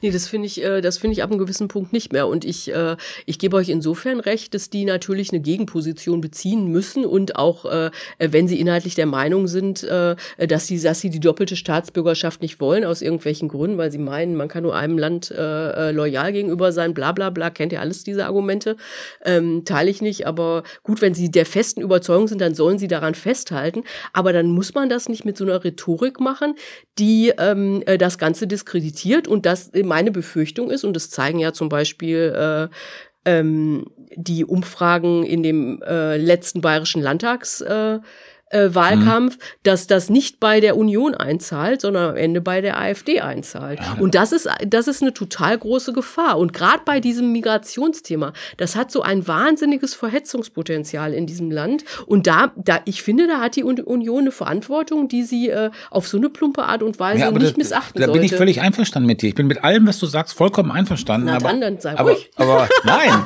nein, ich, ich wage es trotzdem, ich wage es trotzdem dir zu widersprechen, weil das irgendwie ein politisches Spiel ist und weil das der wie Bundes, wie Bernd gerade gesagt hat, Bund, bundesrepublikanische äh, Normalität ist im Grunde genommen. Du hast einfach einen Teil in dieser Gesellschaft, die sind, sind gegen Migration. Ja, das stimmt. Das ist ja auch oder skeptisch mit Migration. Ja, ja. ja. Und, und es ist auch richtig, dass die Union die, dieses äh, äh, das Thema setzt und bespielt, aber sie muss das auf eine nicht verhetzende mhm. Art und Weise tun. Ja. Und ähm, wir haben eben nicht mehr die alte Bundesrepublik, sondern wir haben diese Länder äh, äh, Thüringen, Sachsen, wo nach Umfragen die AfD stärkste Kraft mhm. ist. Und äh, äh, wo Kretschmer hat die letzte Landtagswahl nur gewonnen von der CDU, weil äh, das rot-rot-grüne Spektrum dafür gesorgt hat. Die haben den gewählt, damit die, damit äh, äh, die AfD nicht stärkste Kraft wird. Mhm. Und so kann das doch nicht weitergehen. Und da hat die Union eine Verantwortung. Und was, ich meine, gut, Kretschmer ist nochmal eine ganze Nummer für sich. Mhm. Und nicht nur wegen Putin. Also äh, Verantwortung hin oder her, das ist äh, äh, sicherlich alles richtig, was du sagst, aber ich halte das auch, also gerade was das Thema Migration und Staatsbürgerschaft angeht, wirklich für auch eine dumme Haltung, weil wir haben einen Fachkräftemangel und das ist eine Lücke, die ist da. Du vergrätzt Leute so und insbesondere auch das äh, Gastarbeiterinnenmilieu, ne? die die so viel, sage jetzt mal was pathetisches, so viel geleistet haben für dieses Land und zwar nicht so knapp über Jahrzehnte hinweg. Und da sind ja ganz viele Leute dabei. Es kommt natürlich auf die Community an, aber die durchaus geneigt sind, wertekonservative Parteien zu wählen. Und wenn du solche Aussagen machst, dann wählen die dich nicht mehr, wenn sie dich eigentlich nicht wollen. Also insofern halte ich das eben auch noch inhaltlich für doof. Aber ich doof. finde, wenn, wie du gesagt hast, dann, das nützt doch der AfD. Du sagst, die äh, Migranten, äh, Gastarbeiter, in Anführungsstrichen, wählen dann nicht die CDU. Naja, gut, dann wählen die die halt nicht. Ich meine, dann werden sie schon merken, was sie davon haben. Dann werden Na. sie irgendwann dazu kommen, dass es vielleicht, dass sie ihre Politik nachjustieren. Aber gibt's denn, und das war ja mein Einwand, gibt's einen fundamentalen Rutsch der Union Richtung rechts und den kann ich echt nicht sehen. Nee, find, das sage ich auch nicht. Ich find, das sage ich auch okay. nicht. Ich, ich, was ich mich gefallen, Gauland hat irgendwann vor ein paar Jahren, da hat er mal so eine Rede gehalten, auch an die CDU gerichtet und hat gesagt, ähm, wenn ihr so weitermacht, kommt ihr irgendwann an den Punkt, wo ähm, eure einzige Option noch auf Regierung ist mit uns gemeinsam. Und natürlich war das auch das Ziel der AfD, war, ja, diese Koalitionsfähigkeit ja. irgendwann herzustellen. Ähm, und das Blöde ist, dass man ja das Gefühl hat, es ist gar nicht so ganz falsch. Also wenn die CDU sich als wirklich konservative Partei und Grüne und SPD sich als irgendwie noch Linksliberale, äh, dann werden die Schwierigkeiten haben, zumindest zusammenzugehen, auf Dauer, strategisch und so weiter. Und was sind dann Regierungsoptionen für die CDU, wenn es äh, in einer Zweiparteienkoalition CDU, FDP wahrscheinlich auf Dauer nicht reichen wird? Das wäre dann eine Option mit so einer rechten, äh, mit so einem rechten Flügel noch dazu, die FDP dann da mitspielt oder nicht, ist alles so alles so arithmetisch politische Fragen, klar. Aber tatsächlich, wenn du so strategisch überlegst einfach, ne, ähm, wo kann es denn hingehen, kann die CDU sich quasi diesen Ruf, den sie sich erarbeitet hat, ob zu Recht oder Unrecht, der Sozial Sozialdemokratisierung der CDU, den sie sich in der Merkel-Regierung erarbeitet hat, gerade wenn es denn so eine rechtspopulistische ähm, Bedrohung, sage ich mal, konservativen Wählerspektrums gibt, ähm, kann sie die aufrechterhalten oder muss sie nicht alles machen, um die wieder einzufangen? Vielleicht ist das ja sogar ganz gut, um die AfD dann wegzukriegen, weil die CDU, jetzt mal ganz ehrlich, die, äh, ich habe nie CDU gewählt, ich würde die CDU nicht wählen und früher war es der größte Feind tatsächlich. Ne? Also in, als ich politisch sozialisiert worden bin, Ende der 70er, Anfang ja, der 80er, ja, 80er das ist der größte Feind überhaupt. Schlimm, schlimm. Die Innenminister, aber, die Innenminister der CDU. Und da gab es ja auch noch einen Strauß und all sowas, ne? Mhm. all solche schrecklichen Geschichten und einen Lummer in Berlin und all solche Leute, der heute AfD wäre, ganz klar. Also Lummer wäre heute ein AfD-Politiker, mhm. das ist völlig klar. Aber ähm, aber insgesamt haben sie ja nie, trotzdem nie, den Bereich demokratischen Handelns verlassen. Und das ist ja die genau. Gefahr, die mit der AfD droht. Das ist ja was genau. anderes. Das ist ja nicht nur rechtskonservativ, es ist ja antidemokratisch. Ne? Da das muss ich dann im Nachhinein sagen, ist es mir vielleicht sogar lieber gewesen und für die Stabilität und das Entstehen überhaupt erstmal von einer gefestigten Demokratie in der Bundesrepublik auch gut gewesen, mhm. dass die CDU so lange Zeit dieses rechte Lager, meine Gott, ja, es ist doch nicht so, dass es nach 45 keine Nazis mehr gab, da gab es einen Haufen von und die haben alle CDU gewählt. Und das war vielleicht besser, als wenn es damals eine starke FDP Gut, gut aber jetzt, wo es eine rechtsextreme in Teilen Partei gibt, ähm, was soll man machen? Weil empirisch, wie viele Beispiele gibt es von, von Ländern, in denen es konservative Parteien geschafft haben, äh, die Wähler von den rechten Parteien wieder zurückzuholen, indem sie selber rechts geblinkt haben? Das klappt ja meistens auch nicht. Naja, Ole von Beust war das Beispiel dafür in Deutschland mit der Schill-Partei, die sich allerdings auch zerlegt hat. Ja, die waren aber auch ja, besonders bekloppt. Ja, das ist äh, aber nur mal eine ganz besondere Konstellation gewesen. Ja, aber nur, aber, es gab, ähm, gibt schon gewisse Beispiele dafür, dass man sowas auch zurückholen kann, glaube ich. Ja, dann sag mal ein paar. Also, was denn, Republikaner, was mit denen gewesen? Wie sind, wieso hat sich... Du meinst die, diese rechtsextreme Partei in, in den USA? Nee, ich meine die Republikaner äh, in Deutschland. Die, die haben ja sich selbst zerlegt. Ja, aber das mit dem Selbstzerlegen. Mit Hilfe des Verfassungsschutzes. Ja. Jetzt also nie so stark geworden wie die AfD es heute ja, ist. Ja, das also, kannst du doch nicht vergleichen. Mh. Aber ich würde noch mal, wollte mal gerne was zu Bernd sagen. Ich finde, du hast natürlich in wahnsinnig vielem Recht und ich, ich glaube auch, dass es äh, für die Union sinnvoll ist und äh, äh für dieses Land auch, auch eigentlich ganz mhm. gut, auch wenn ich es eigentlich äh, inhaltlich äh, furchtbar finde, äh, wenn die sich äh, klarer positionieren und ein bisschen konservativer aufstellen. Das glaube ich auch. Aber es muss halt ein anständiger Konservatismus sein. Und äh, äh, das besteht halt diese, diese große Verhetzungsgefahr und das ist was, was mir Sorge macht. Das ist das, äh, das ist das eine und das an, der andere Punkt ist aber, ich glaube, was die Zusammenarbeit äh, mit der AfD angeht, da stehen stehen die auf Bundesebene. Also da diese Gefahr sehe ich wirklich nicht. Also ich glaube, wenn einer von diesen äh, äh, in den Ostländern auf die Idee kommen würde, um die Macht zu sichern, gehen wir jetzt. Es gibt ja immer mal wieder diese Stimmen. Ne? Mike Moring hat ja äh, jüngst mhm. erst in, in, in Thüringen gesagt, äh, ähm, man muss die AfD in die Verantwortung nehmen, um sie zu entzaubern. Da, da wäre das die Bundes-CDU vor, da bin ich mir relativ sicher. Ich finde, es gibt aber auch noch einen Unterschied, weil jetzt sozusagen wir uns darauf geeinigt haben, auf diese Verhetzung. Ne? Mhm. Ähm, also ich bin da vollkommen, ich, diese Verramschung des Passes und so, das finde ich alles sehr ekelhaft, ja. Und ähm, es gibt aber einen Unterschied zwischen dem, und das ist im Grunde genommen, ähm, sagen wir mal, eine politische Zuspitzung im demokratischen Spektrum. Und das ist was anderes als zum Beispiel was, was Trump oder Rechtsextremisten machen, die mit Fake News arbeiten oder mit Drohungen. Das ist sozusagen, wir haben es hier mit einem, im Kern haben wir es noch immer, also ich, ich lehne das komplett ab. Ich habe da nicht den Fitzel Sympathie für. Aber es ist im Kern politischer Meinungsstreit und nicht das, was die Rechtsextremen machen und nicht Fake News. Das sage ich auch gar nicht. Das habe ich ja in, ich kein, wollte nur den keiner, Unterschied klar in keiner Silbe. Da bin ich absolut bei dir, Stefan. Aber ähm, äh, ich glaube halt, dass irgendwie jetzt gerade bei dem Thema Migration ähm, die Gesellschaft auch oder äh, zum Teil so anfällig dafür ist, für diese Verhetzung, dass die natürlich auch eine Verantwortung haben, nicht dafür, dass die Leute nicht mhm. AfD wählen, sondern für die Stimmung in diesem Land. Und ich meine, wir kriegen das mhm. nicht ab, aber äh, äh, wenn die Stimmung sich wieder zuspitzt ähm, das, und sich das gesellschaftliche Klima mhm. so verschärft, das ist was, was ich mal gerne vor, äh, verhindern würde. Ich gebe dir völlig recht und ich habe auch immer gedacht, ähm, Politik wünsche ich mir zumindest politische Führungskräfte, dass sie nicht nur irgendwie äh, dem Volk aufs Maul schauen und die blödesten Sachen aufnehmen und daraus ein, äh, eine Wahlstrategie gestalten, sondern tatsächlich auch Führung in diesem Sinne verstehen, dass sie im die die Grenzen dessen, was Volksverhetzung und nicht Volksverhetzung ist, was äh, politische Meinung und äh, Demagogie ist, äh, nicht überschreiten. Ähm, in dem Moment allerdings, in dem wir jetzt sind, ähm, frage ich mich dann schon, ähm, soll sich die AfD auf Dauer hinstellen können und sagen können, wir sind die einzige wirkliche Oppositionspartei. Nein, nein, das sind, aber, das na, sind aber, aber zwei unterschiedliche Sachen. Na ja, aber, aber tatsächlich, ich meine, du merkst es, also du hast es ja selber beschrieben in deiner Eingangsstatement auch, wie die äh, äh CDU auch am Rumeiern ist. Ne? Ähm, und äh, du merkst es ja in jeder Bundestagsdebatte bei Themen, wo die mhm. CDU überhaupt kein Problem gehabt hätte, in einer Regierung, der sie selber angehört, dem sofort, mhm. und zwar einstimmig zuzustimmen, mhm. tun sie sich jetzt schwer, weil sie sind ja eigentlich Opposition, müssen da eine Rolle spielen, deshalb versuchen sie irgendwas zu finden. Ne? Den ganzen Ukraine-Kriegsfragen extrem. Und ich bin ja froh, dass die CDU nicht eine AfD-Diskurs jetzt aufnimmt in der Ukraine-Frage, nur um der Opposition willen. Ein Glück, ja. Das wäre wirklich schlimm, aber so weit gehen sie ja auch nicht. Ne?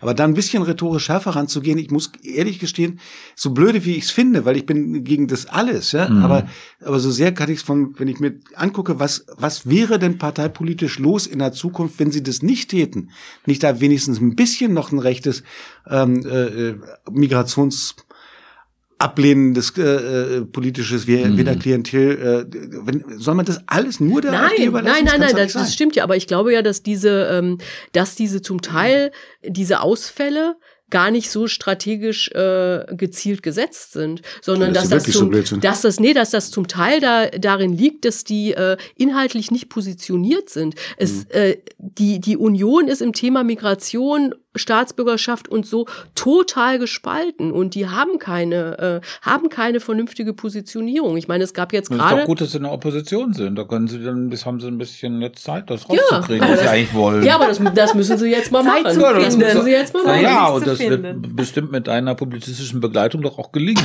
du willst, dass ich den nächsten Zettel ziehe? Ganz genau. Mein, ich habe hab noch eine Frage an Sabine. Ich, ähm, äh, deine Einschätzung würde mich interessieren.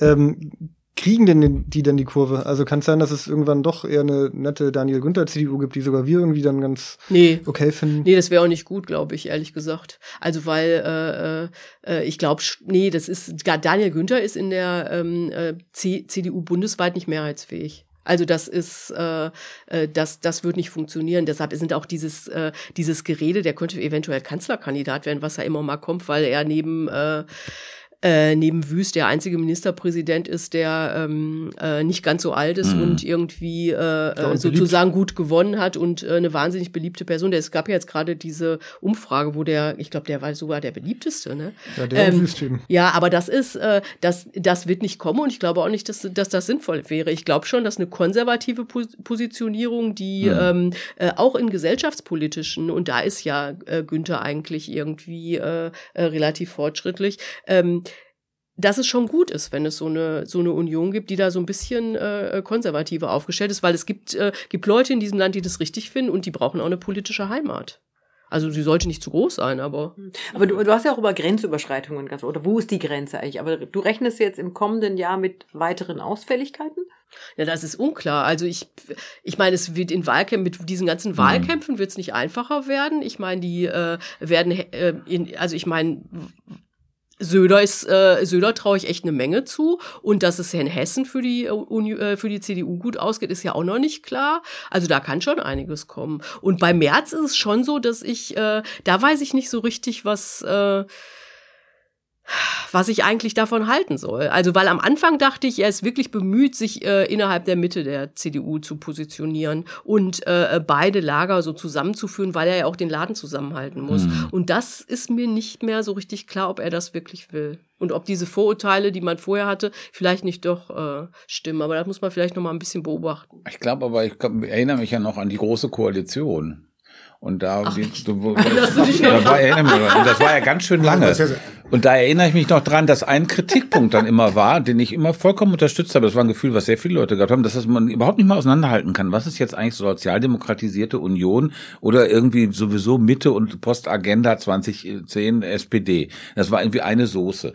Und wenn wir das jetzt sozusagen wieder ein bisschen schärfer getrennt haben, ist das nicht so schlecht für die Demokratie, würde ich nee, sagen. Nee, das finde ich auch. Ich finde auch, dass äh, ja. äh, Merz mitunter schnittige Reden hält im Bundestag ist auch nicht schlecht. Also das irgendwie, das ist mhm. da schon lebendiger geworden, muss genau. man sagen. Also so, aber ich habe jetzt hier mal den nächsten Zettel. Jetzt wird's auch nicht. Äh, jetzt kommt Stefan mit seiner. Ja, passt doch wie Arsch auf Passt wie Arsch auf Eimer. Genau, genau. Die Ampel ist die progressivste Regierung, die dieses Land haben kann. Und Scholz der beste Kanzler. Ja. Na dann. Das ist ehrlich gesagt die niederschmetterndste These heute Abend. Nein, ihr geht, ihr geht das entschieden zu defetistisch an. Also, Wir sind ähm, nur nicht so Scholz-Versteher. Um, um diese, ja, Scholz-Versteher bin ich ja, das stimmt. Ähm, also um das, um diese These zu begründen, ähm, würde ich sagen, wir können also direkt da anschließen an dem, was wir gerade äh, gesprochen haben. Also ich würde sagen, die Union, wenn man sich jetzt die Parteien im Bundestag einfach mal anguckt, ja, AfD scheidet irgendwie aus, ist ja klar. Äh, dann haben wir die Union, über die ist alles äh, kluge gesprochen worden gerade. Die ist meiner Ansicht nach nicht regierungsfähig, weil sie nach 16 Jahren intellektuell und programmatisch völlig erschöpft ist und irgendwie sowieso ein paar Jahre braucht, um wieder ihren Punkt zu finden. Und ich sehe auch nicht, dass die den bis jetzt haben. Also ich sehe keine intelligente Kritik an der Ampel. Oder wenig. Ähm, Sehr dann, klar. Und dann die Linkspartei, das muss man auch sehen. Ich war ja lange ein Anhänger von einer äh, Mitte-Links-Regierung, also einer Rot-Rot-Grün-Konstellation. Man muss sagen, dass am 24. Februar, seit dem 24. Februar klar geworden ist, und zwar für alle klar geworden ist und überdeutlich geworden ist, dass die Linkspartei als politischer Akteur, auf bundespolitischer Akteur, in Berlin, jetzt bei den Wahlen mag es anders sein, äh, von der Bühne abgetreten ist. Sie ist in diesem äh, ihr ähm, Dingskasten geplumpst und dann wird sie auch nicht mehr auftauchen. Also selbst wenn sie sozusagen sich irgendwie diesen leidigen Wagenknecht-Konflikt und was es da alles für Konflikte gibt, irgendeinen davon gelöst kriegt, wird sie ist sie nicht regierungsfähig. Und äh, ein Bekannter von mir hat gesagt, also die Ukraine-Politik ist es irgendwie Hartz IV der Linkspartei. Also das halte ich für eine realistische Beschreibung. Das wird 20 Jahre dauern, wenn überhaupt, dass sie sich davon irgendwie wieder erholen. So, was bleibt dann über? Dann bleiben drei Parteien über, meiner Ansicht nach. SPD, FDP und Grüne. Und das ist die Regierung. Und ähm, ich bin äh, eigentlich sehr skeptisch gegenüber der Ampel gewesen. Ich habe das eigentlich für, für äh, kaum vorstellbar gehalten, dass die äh, eine brauchbare Politik hinkriegen, weil einfach die Unterschiede zwischen SPD, Grünen auf der einen Seite und FDP auf der anderen Seite so riesig sind. Und ich fand es aber schon beim Koalitionsvertrag ähm, äh, eigentlich eine erstaunliche Leistung, dass die das hinbekommen haben. Irgendwie so ein Konsens, der so einigermaßen äh, funktionstüchtig zu sein schien. Also Ökologisierung oder klimaneutraler Umbau der Industrie als Ziel. Da haben sie dann der FDP was aus dem Kreuz geleitet. Den Mindestlohn haben sie durchgesetzt, was ich erstaunlich fand, wo ich auch echte Zweifel hätte, ob Schwarz-Grün äh, dazu in der Lage gewesen wäre, den Mindestlohn durchzusetzen.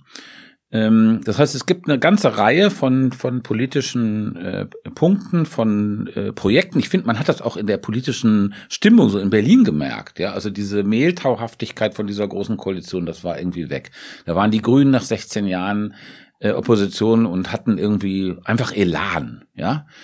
Und, ähm, und diese ganze Konstellation mit der Einbindung dieser hochproblematischen FDP, die aber bei so einem bestimmten Punkten ja gelungen ist, ähm, ist so da, würde ich sagen, das Optimum, was man in Deutschland kriegt. Das heißt nicht, das nochmal dazu gesagt, da bin ich auch gleich fertig, dass ich ähm, zum Beispiel was Verteilungspolitik und Verteilungsgerechtigkeit angeht, irgendetwas daran gut finde, außer den Mindestlohn natürlich, aber sozusagen was äh, Vermögensabgabe, all die Sachen, die ja auch in, in was sogar die Tories irgendwie haben über Steuererhöhung für Reiche nachgedacht oder das gemacht und in Spanien gibt's noch Rechensteuer.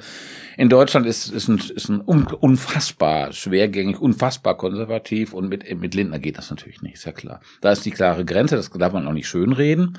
Aber wenn man sich das anguckt, was für politische Optionen da waren, da sind im Moment, kann ich irgendwie nicht erkennen, welche Regierung da mehr äh, Schwung und fortschrittlicher ähm, in bestimmten, in den meisten Feldern äh, agieren würde, als die, die wir jetzt haben. Das kann man jetzt irgendwie, wie du gerade gesagt hast, total niederschmetternd finden. Aber so als Realo würde ich sagen, hm, man muss die Sachen nehmen, wie sie sind. Aber die Ampel ist die progressivste Regierung, die dieses Land haben kann, bedeutet dann sozusagen, wenn man wenn man nach der Negativaus äh, Nö, also, Auswahl. Nee, also ich meine, wie gesagt, also meiner Ansicht nach hat sich die Linkspartei als politischer Akteur verabschiedet. Dann bleibt ja nicht so viel über. Jetzt kann man noch darüber, meinetwegen darüber sprechen, wäre es nicht großartig, wenn äh, Annalena Baerbock Kanzler, Kanzlerin wäre und nicht Scholz. Das ist ja sozusagen das einzige, die einzige Frage da drin, wenn man jetzt erstmal diese Konstellation akzeptiert hat. Da habe ich gewisse Zweifel. Also ob nicht Scholz, den muss man jetzt nicht irgendwie super sympathisch finden oder dauernd mit den Partys feiern wollen. Aber ob nicht Scholz irgendwie sozusagen der irgendwie doch erfahrenere und ähm, verlässlichere äh, Kanzler ist als jemand wie Baerbock, dieser verlässlich? sehr verlässlich schon, ja. Worauf kann man sich verlassen bei Scholz? Ähm, eine gewisse Weitsicht, ähm, ein wenig sprunghaft. Also wenn ich mir so angucke, was Baerbock so gesagt hat, Volksaufstände, ist so vom Wording schwierig, äh, den Kanzler dann in die China-Reise äh, als Außenministerin kritisieren, fand ich schwierig. Äh, aber, aber Sie machen nicht? Hm? Was Sie machen, fandst du nicht schwierig? Ich fand es, da gab es Pro und Contra für. Also ich fand es, äh, im, ich würde sagen, am Ende hat es mir eher eingeleuchtet als am Anfang, warum man das gemacht hat. Also das Ergebnis war, fand ich sensationell diese Erklärung, die er mitgebracht hat, Mixi, also, also gegen die, die Drohung. gesagt haben, äh, Russland soll bitte keine Atombombe. Ähm, diese, nee, die haben die Drohung, also die Drohung des Einsatzes von Atomwaffen, eine gemeinsame Erklärung mit Sie, also das fanden ja alle, da hat niemand mit, so richtig mit gerechnet, wenn ich das richtig verstanden habe. Das fand ich einen echten Erfolg. Auf dem Minus, das Minus war, dass er ähm, dass ihm das zu kompliziert war, mit Macron zusammen dahin zu fahren. Das habe ich auch für einen richtigen Fehler gehalten. Aber sozusagen, jetzt reden wir mal über Baerbock, das wäre die Alternative gewesen. Und da weiß ich nicht so ganz genau, ob sie immer so ganz trittsicher in ihrer Wortwahl äh, wirklich war und ob sie wirklich, ich weiß es nicht, können wir gerne darüber reden, ob sie wirklich die bessere Kanzlerin wäre. Also vielleicht zu Baerbock und China. Ich war ja zufälligerweise dabei, als sie in Kasachstan das gesagt hat. Mhm. Und es ging ihr nur darum, dass es der falsche Zeitpunkt war. Mhm. Und das ist nicht abgesprochen, insofern. Ne? Also das ein bisschen auseinandergehen. Ich glaube, da muss man ein bisschen äh, runter jazzen und ein bisschen besser einordnen, worum es da eigentlich ging. Du hast ja gerade selbst gesagt, das wäre vielleicht eine, eine, eine, ja, ja, eine, eine gemeinsame Reise mit Macron wäre vielleicht besser und sinnvoller gewesen. Da gebe ich dir, Absolut. dir auch recht. Und dass das natürlich, dass sie das nicht hätte so äußern sollen, auch nicht diese Kritik. Mhm. Und sie wollte aber keine Ratschläge geben. Sie fand es nur nicht gut. Ja, vielleicht hat sie dann weiß aber nicht genau, wie sowas dann gelesen wird. Und wie gesagt, also ich fand auch diese Geschichte da, die sie gesagt hat mit den äh, mit Saudi-Arabien und der Kindergrundsicherung, dass die Waffenexporte nach Saudi-Arabien die Kindergrundsicherung in, in Deutschland dann irgendwie, das fand ich jetzt auch nicht so den intelligentesten aller Sätze, die man denn da hätte sagen können. Und, ob man die, ob man die, Parteitag, auf, auf dem Parteitag und die, und, hm. also es gab so eine hm. Reihe von, ja, oder hm. der Bruch der Zivilisation, das, was die, was die russische Armee an von Verheerungen anrichtet, muss man Verheerungen nennen und muss man scharf verurteilen, aber ob man dann sozusagen irgendwie semantisch in die äh, Nähe von Nazi-Verbrechen rücken muss als deutsche Außenministerin, mhm. habe ich auch eher ein Fragezeichen hinter. Und da würde ich sagen, das ist bei Scholz nicht so, selbst wenn man die Reden von ihm nicht immer so ganz spritzig mhm. findet. Ähm, ist das irgendwie doch eher gewährleistet, dass es da nicht solche Klopper gibt. Aber Scholz hatte doch auch so ein paar Auftritte dieses Jahr, wo man sich gedacht hat, was, was war das jetzt? Fand er das jetzt lustig oder? Ja, das sind aber Geschmacksfragen, finde ich. Also bei den Geschmacksfragen bin ich auch bei euch. Also ich finde den auch äh, ähm, in, habituell schwierig. Aber das, das muss man aber, finde ich, schon unter, unterscheiden, finde ich. Also vielleicht neigen wir auch zu sehr, selbstkritisch gesprochen, mehr zu so einer infotainmenthaften, manchmal Beurteilung von bestimmten sympathischen oder unsympathischen Zügen an Politikern, ohne genau zu sehen, für was sie stehen oder was sie für ein Konzept haben. Hm. Ähm, wenn wir da mal reinschauen, ähm, wenn man sich mal fragt, wie, wie gut ist denn die Managementleistung von Scholz?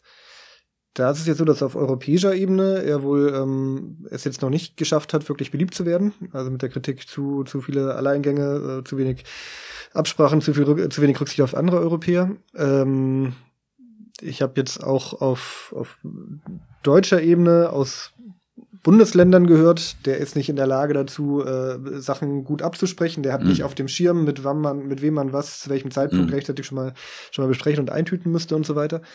Und an dem Punkt, wie ist das formuliert? Scholz ist der beste Kanzler aller Zeiten, den wir uns wünschen können? Nee, nicht aller Zeiten. Nein, Gott bewahrt. Also keine, und Scholz der keine, beste Kanzler, steht hier. Der, der beste derzeit. Also ich äh, Aktuell. Willi, die das Land haben, Willi, dieses ja, Land haben kann. Im Moment. Also wen, wen haben wir zur, Aus, zur Auswahl gehabt? Wir hatten zur Auswahl Amit Laschet, wir hatten zur Auswahl Annalena Baerbock und Olaf Scholz. Das waren meiner Ansicht nach die Spitzenkandidaten bei der letzten Wahl, oder? Das Angebot war nicht so reichhaltig. Ähm, aber das, das sagt man Punkt, aber auch bei jeder Wahl. Ja, nee, aber das ist ein Punkt, äh, wo ich Baerbock vielleicht mehr zutrauen würde. Also was die Partei intern ja zumindest sehr gut schafft, zu schauen, wen muss ich eigentlich wann irgendwie wo mitnehmen und anrufen und so weiter.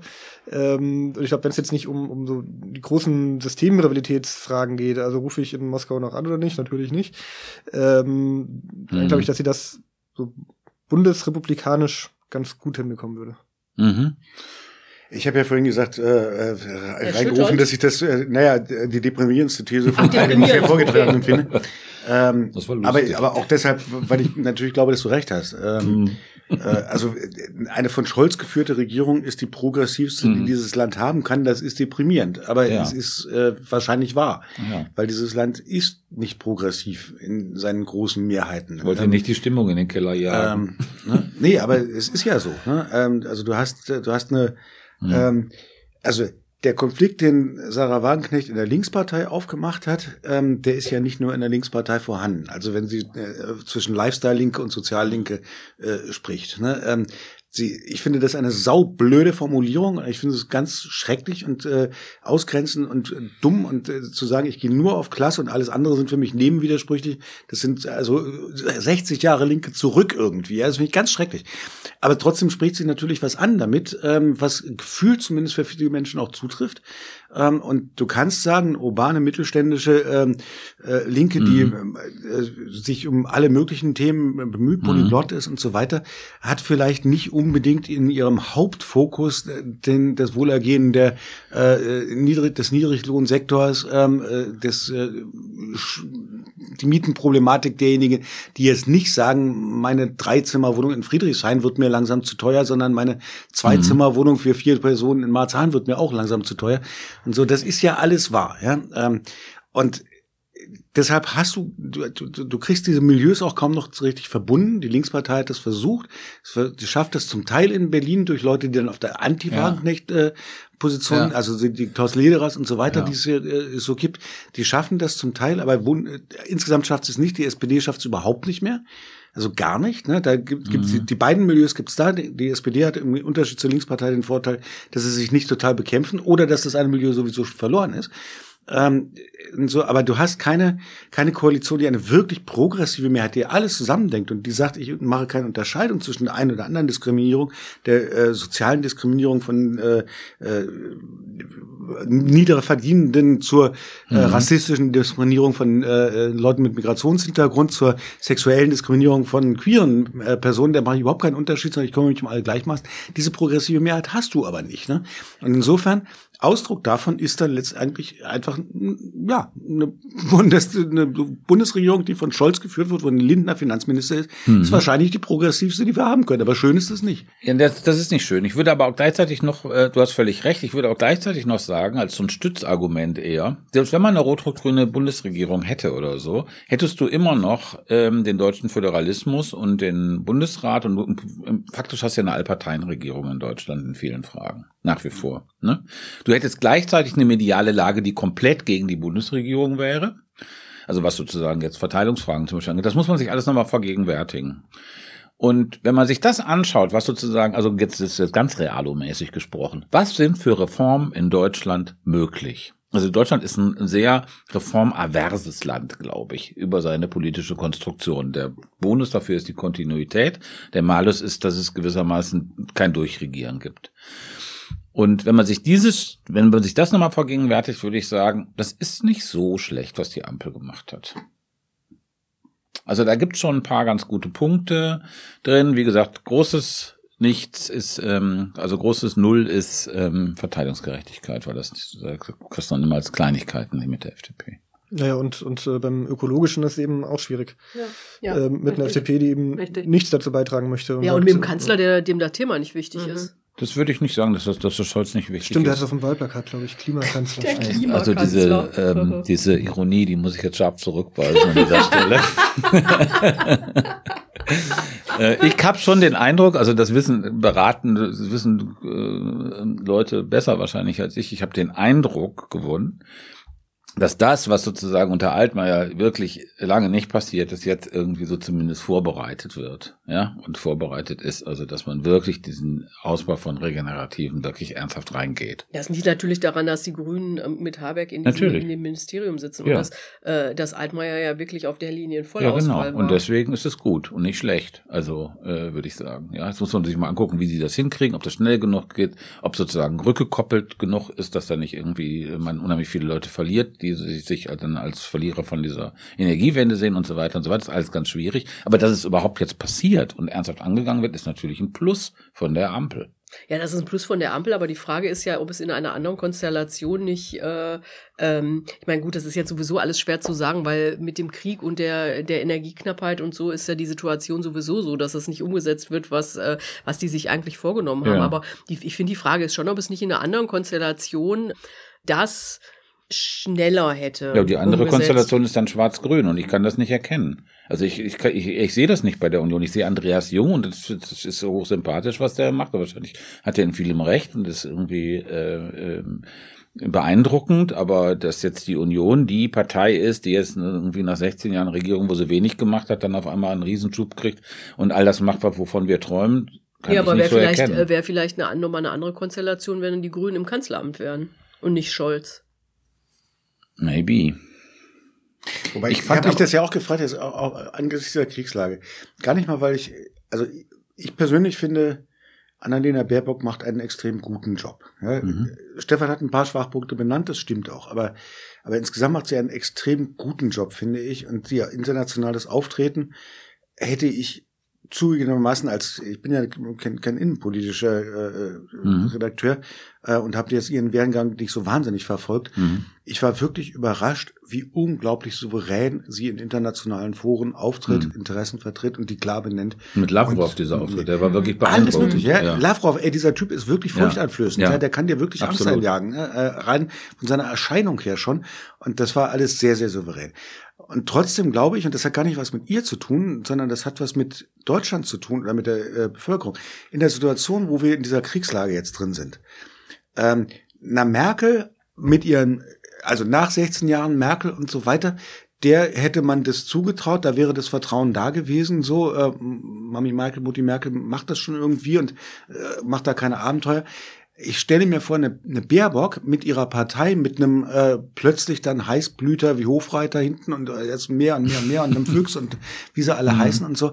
Ähm, ich glaube, das wäre viel, viel schwieriger gewesen, mhm. äh, Politik zu vermitteln. Es wäre vielleicht gar keine andere Politik gewesen, als die, die Scholz macht im Konkreten. Aber es wäre, glaube ich, viel schwieriger gewesen, dafür ein Vertrauen und einen Rückhalt zu gewinnen. So. Aber das ist, ähm, und das ist eine sexistische Geschichte, weil das hat mit Fall. ihrem äh, damit zu, was zu tun, dass sie eine Frau ist und eine Frau in den 40ern Nein. ist und eben keine in den 60ern. Ähm, auch, ja. Ähm, nee, nicht nur, es wäre mit Habeck auch so gewesen. Und ich finde, da hast du wirklich einen Punkt, dass du, dass ich glaube, dass, warte, ganz kurz, ich sage nur zwei Sätze Moment. dazu. Ich rede schon die ganze Nein, Zeit. ja, dürft, mir, ihr dürft mir alle, also Moment. ich finde, das wäre mit Habeck auch so gewesen, weil das ist so, das ist Klientelpolitik und eine Wahrnehmung sozusagen von klientelistischer, urban, linksliberaler Politik viel stärker bei den Grünen als bei Scholz. Punkt. Ich sag nichts mehr. Ich glaube ehrlich gesagt auch, dass es, äh, dass es stimmt. Dass es, oder sagen wir mal, ich bin gespalten. Ich glaube, dass es stimmt, dass es ähm, schwerer zu vermitteln gewesen wäre mit einer 40-jährigen Frau von den Grünen. Ja, also äh, mit den Argumenten, die du gerade gesagt hast, irgendwie offensichtlich war es ja auch so, dass äh, also oder es ist zumindest meine Interpretation gewesen, dass nicht nur ihre Fehler im Wahlkampf, sondern auch die Angst davor, äh, dass eine 40-jährige Frau von den Grünen das nicht schafft im Kanzleramt, mhm. zu dem Wahlergebnis beigetragen hat. Davon bin ich fest überzeugt. Wo ich aber nicht mehr mitgehen würde, ist, äh, äh, dass sie das schlechter vermitteln würde. Also wenn, wenn hier jemand was nicht gut vermittelt, dann ist es ja wohl Olaf Scholz. Ja, ja das muss ich nichts mehr sagen. Das, ähm, meine Worte. Das vermittelt sich von alleine. Aber wo ich wieder bei dir bin, ist, äh, äh, Stefan, dass ich, auch je länger der Krieg dauert und so weiter, ähm, eigentlich ganz froh daran bin, um diese Vorsichtigkeit, die er, äh, für die er steht. Und wo, was du jetzt äh, auch schon gesagt hast mit Hofreiter und sie selbst ja irgendwie auch eher ist, mehr Waffen und schneller und höher weiter sozusagen, dass das, äh, dass ich das andere schon auch, also dass es da so ein Gegengewicht gibt, dass ich das auch, das finde ich mittlerweile auch gut, muss ich sagen. Es gibt eine unange äh, ungeahnte Balance die sich so ergeben hat, quasi über die Gegebenheiten dadurch. Und äh, wenn sie im Ausland ist, dann durchaus mal äh, auch mit den schwierigen diplomatischen Playern auf der anderen Seite auch mal eine eins mitzugeben äh, oder da ihre ihre Haltung feministische Außenpolitik etc. da mitzugeben, die die in manchen Ländern natürlich nicht so gut ankommt. Das ist ja auch klar. Ja, aber ne? gleichzeitig ne? schafft sie es ja offensichtlich so in der UN und so Mehrheiten zu total, organisieren. Total. Ne? Also mhm. das, ich meine, ich weiß gar nicht genau, liegt es jetzt an ihr und dass sie da irgendwie äh, die Botschaften und so vor Ort äh, äh, auf Trab bringt. Ich kann das nicht so richtig äh, beurteilen, wie das im Vergleich zu den Ministern davor ich war. Ich glaube, es ist die Sana Marin Connection ganz ehrlich. Das ist ein, ein Zeitpunkt. Wir leben 2022. Es ist der Zeitpunkt auch dafür gekommen. Es ist ein guter, guter Wegbereiter und da schwimmt und sie ist eine wahnsinnig gute Netzwerkerin. Ne? Und dann in den richtigen Stellen zusammenzuholen, eine ähnliche Sprache zu sprechen und auch dafür offen zu sein. Ne? Wäre jetzt meine mm, Einschätzung. Ja, aber ich, ich würde auch sagen, es ist nicht nur, dass sie es schafft, quasi unter ihresgleichen ähm, äh, solche Mehrheiten zu organisieren. also ein, ein Beispiel, worauf du wahrscheinlich gerade auch hinaus wolltest, war im UN-Menschenrechtsrat vor, ich mhm. weiß nicht, mhm. zwei Wochen, glaube ich, die Anti-Iran-Resolution mit genau. einer überraschend großen Mehrheit wo auch Staaten wie Kasachstan, glaube ich, ich weiß nicht, ob mit Ja gestimmt haben oder sich überraschend mhm. enthalten haben und nicht mit mhm. Nein gestimmt, ähm, wo sie eben ein paar Wochen vorher ähm, dorthin gereist war was ja zeigt, es gibt ja auch diesen Vorwurf äh, ihr gegenüber, die will gar keine Diplomatie, obwohl sie jetzt Chefdiplomatin ist und schafft es nicht mit, mit äh, anders denkenden Staaten zu, zu sprechen.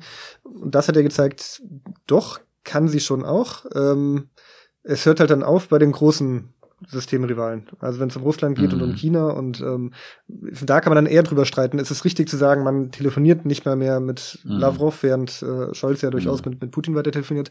Ähm, da hätte ich jetzt auch keine Antwort, ist das richtig oder, oder falsch. Ähm, aber diesen Unterschied würde ich dann doch machen. Mhm. Das, ist natürlich, ja, das ist natürlich richtig. Ähm, du bist also, doch von uns wahrscheinlich der, der die äh, Baerbock am besten kennt.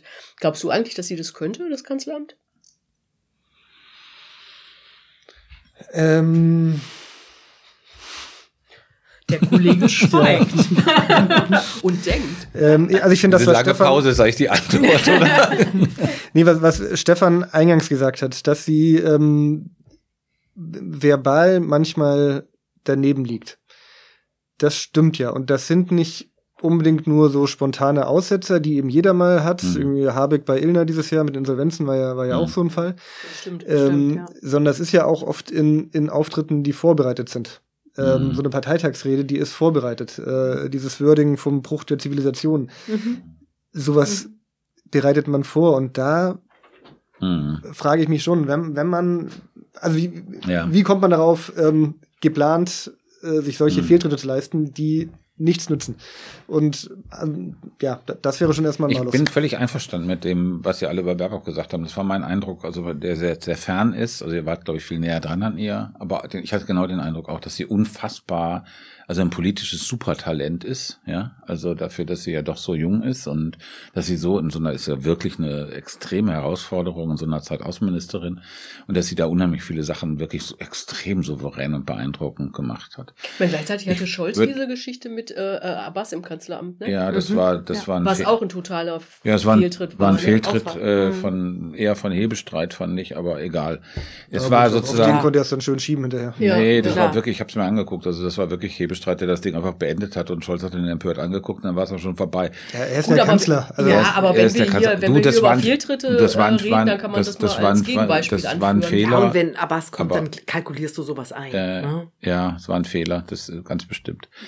Ähm, ich fand aber, um, ähm, ich fand, was Außenpolitik angeht, äh, diese Strategie, die Scholz doch stark vertreten hat, stolz und mützennig kann man sagen, ähm, nämlich ähm, das Schwergewicht darauf zu legen, diese Länder zu bespielen, die äh, so diffus sind zu Russland, Ukraine. Also hm. Indien, Modi war ja ganz früh da, äh, dann bei G7, die hier Südafrika und ähm, äh, Indien und so weiter, äh, äh, Argentinien einzuladen, bei G20. Das zieht sich ja schon wie so ein roter Faden durch. Also das ist schon so eine Art frühe, frühe Überlegung, frühe Konzept, frühe Wahrnehmung gewesen. Diplomatie, Außenpolitik. Äh, das fand ich schon eigentlich beeindruckend. Ähm, und langer Atem, also kein Mensch hat da irgendwie jubelnde Leitartikel geschrieben, wie toll. Scholz redet mit Moti, großartig. Ähm, also das lief sozusagen unter, unterhalb sozusagen der Wahrnehmungsschwelle, war aber nicht ganz unbedeutend, glaube ich. Ja, also man kann das in der Tat, glaube ich, die, die Effekte von solcher Diplomatie kann man schlecht messen, aber er hat die richtige Idee gehabt dass irgendwie, wenn man ein stabiles, äh, stabilen Unterstützung für die Ukraine in diesem Krieg organisieren will, dann äh, macht man das nicht in einer Talkshow mit Toni Hofreiter, sondern dann macht man das so. Und ähm, das war ja auch nicht so ganz erfolglos, wenn man sich diese Resolution, diese Abschlusserklärung da von, von Bali, äh, von Indonesien G20 anschaut. Und das war, Lavrov ist vorher abgefahren und war not amused, dass da drin steht, wir lehnen Drohungen mit Atomwaffeneinsatz ab. Und das ist schon ein wesentlicher Punkt, weil das war ja auch was ganz Neues, was wir in diesem Jahr hatten. Das gab es ja nicht jedes Jahr, dass irgendwie äh, einen, ähm, die zweitgrößte Atommacht der Welt irgendwie und zwar in Taktung von Wochen äh, mit dem Einsatz von Atomwaffen droht. Also das ist ja äh, äh, vielleicht schon mal passiert, aber, aber so massiv noch nie. Also auch im Kalten Krieg nicht. Und ähm, da fand ich schon, dass Scholz dann irgendwie so eine Balance doch irgendwie hatte von äh, Diplomatie und irgendwie gucken, was ist jetzt wichtig und sich von diesen, also ich fand diese Politik besser als diese Talkshows. Das ist fand gut. Ich meine, da kannst du aber auch als Gegner gegen, gegen Olaf Scholz, also äh, ja. Ja, man kann auch sozusagen Politik nach Stimmungslage machen. Das hat er irgendwie nicht gemacht und das fand ich respektabel. Und äh, diese kommunikativen Defizite, die er angesprochen hat, nicht voll inhaltlich bei euch. Ich, ich habe mich mal gefragt, war eigentlich, also zumindest in dem Teil, bevor wir jetzt über wäre Baerbock besser mhm. gewesen äh, gesprochen haben, äh, hat sich ja deine These irgendwie runtergeschrumpelt, auch die Ampel ist besser als die große Koalition. Ähm, nee, als, was, nee, nee, Moment, stopp, als Schwarz-Grün. Oder Jamaika, das sind ja sozusagen die Alternativen. Ja, da will ich sagen, eigentlich fand ich, das, da kam so raus, ja. äh, besser als das, was wir vorher hatten. Okay. Ähm, aber jetzt wird's ja äh, tatsächlich äh, interessant mhm. in dieser Frage. Also in der Frage mhm. des Umgangs mit diesem Krieg. Ich habe mich das oft gefragt, wenn wir jetzt noch äh, in der Situation der großen Koalition mhm. wären, Merkel Kanzlerin ja. ähm, und so. Was hätte Armin Laschet gemacht? Nee, das möchte ich gar nicht wissen. Ich meinte jetzt, also ja. Armin, Armin Laschet als, als, als, als, als, als, Bundeskanzler kann ich mir nicht wirklich vorstellen. Aber was hätte Merkel gemacht? Das wäre tatsächlich jetzt interessant gewesen. Die, ähm, ja, sie hat ja vorher noch, das war ja in Zeiten des Regierungswechsels auch in Deutschland, sie hat ja noch mit Putin telefoniert und versucht und so weiter. Aber, aber wie hätte eine Politik einer rot-grünen, äh Quatsch, einer, einer großen Koalition mhm. unter Merkel-Führung tatsächlich ausgesehen, in der Situation mit dem tatsächlich beginnenden Krieg dann umgehen zu müssen? Und ehrlich gesagt, ich kann mir das unglaublich äh, mir, mir fehlt ganz viel Fantasie, mir das wirklich vorzustellen. Ähm, so eine Regierung hätte das sehr schwer gehabt, weil Merkel ja ein Stück weit Sündenbock ist, ähm, durch Mitverantwortung für die Situation. ob sie da international, also auf der einen Seite überhaupt noch ernst genommen wäre, hätte man Deutschland als Player mit eingezogen. Andererseits dann wahrscheinlich noch größere Erwartungen, dass Deutschland mit Waffen hilft und so weiter, also Wiedergutmachung für die Fehler. Ja, also es fällt mir auch schwer, mir auszumalen, wie das genau abgelaufen wäre, aber also eine Regierung hätte es richtig schwer gehabt. Von daher vielleicht ein Glücksfall, dass das kurz vorher hier ein Regierungswechsel Absolut, war. genau das gleiche habe ich mir auch gedacht. Also man weiß es nicht zwar nicht ganz genau, weil Merkel ja so tricky ist. Ne? Also der wäre vielleicht noch was eingefallen, was uns jetzt gerade nicht einfällt, ja. Darf man nicht ausschließen, die Möglichkeit. Aber ansonsten genau dieses Szenario. Also sie wäre sozusagen natürlich genau in der Kontinuität, also viel mehr als dafür verantwortlich gemacht worden für die gesamte Politik. Ja, Steinmeier hatte dieses Problem irgendwie gehabt ne, und sich da irgendwie rausgewunden. Ja, und dieses Rauswinden, dass er Bundespräsident und die, ja, ist, nichts anderes. Genau und äh, dieses Raus, also diese Rauswinden, das, das hätte sie machen müssen. Ja, und das wäre äh, irgendwie nur ein Stopper gewesen in konstruktiver Politik. Ne? Und gleichzeitig natürlich auch, dass du hast völlig recht, also diese Ansprüche von außen, das war ein Riesenproblem. Was ich ja auch clever fand von Scholz, muss ich sagen. Leider schon wieder mit den 100 Milliarden. Weil ich meine, das war nach drei Tagen. Das wäre natürlich, wenn er das nicht gemacht hätte, das wäre so steil gegangen. Ich meine, es ist ja steil gegangen, diese Ansprüche aus Ostmitteleuropa, teilweise auch von der NATO an Deutschland. Jetzt macht endlich mal was. Ihr habt diese ganze Kacke gemacht da mit Nord Stream 2 und so weiter. Äh, das wäre natürlich äh, mit Merkel noch viel mehr gewesen und es wäre, wenn Scholz nicht diese 100 Milliarden Inszenierung gemacht hätte, damit hat es ja doch äh, runter, runtergedämpft. Ja, ja, aber es hat, hat einen Druck rausgenommen, den er erstmal zugelassen hat, dass der sich systematisch aufbaut. Also er hat e ewig ist nichts. E nein, das ist, das ist doch, das war doch mehrere Tage. 24. Nicht, bis 27. Wo nichts kam, nee, da, und, es kam, und es kam nichts und dann hält er so eine Wumsrede. Die erste, Drei Tage, das war doch wirklich schnell. Ich meine, Entschuldigung mal, das, das kann man jetzt nicht sagen, dass die da langsam waren. Würde ich, würde ich Stefan zustimmen. Also 24. Danke. war Mitte der Woche und ja, dann, okay. danke. Okay. Ja. Und Sonntag dann die Sondersitzung. Ja, ich finde, finde wenn die okay. Entscheidungsprozesse in der Taz immer so schnell gehen okay. würde, müsste man sich weniger Sorgen um diese Zeitung okay, machen. aber trotzdem, ich, aber trotzdem, trotzdem ist es so, dass äh, äh, Scholz, vielleicht stimmt es in dem Fall nicht, äh, äh, aber danach stimmte es mhm. wieder, dass er, dann hat er diese Rede gehalten und dann ist nichts passiert. Und äh, da, da konnte sich dann irgendwie wieder was aufbauen.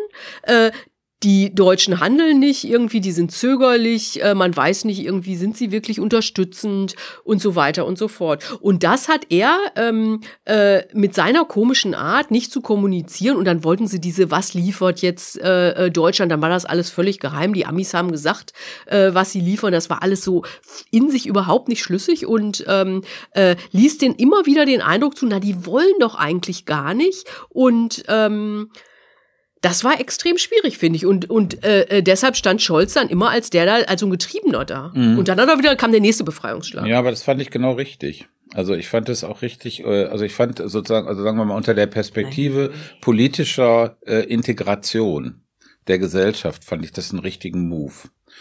Das war vielleicht nicht beabsichtigt. Gerade diese Polarisierungsgeschichte, die wir vorhin besprochen haben bei der Union. Du hast natürlich ein, ein nicht, glaube ich, schon beträchtliches äh, Reservoir an, an Leuten, an Wählern, die sagen, ach, scheiß Ukraine, irgendwie, was, wieso soll ich jetzt irgendwie hier 15 Grad in der Bude haben, nur wegen der Ukraine? Oder meinen Job verlieren und so weiter und so weiter. Oder in der Gaspreise. Hm, hm, hm.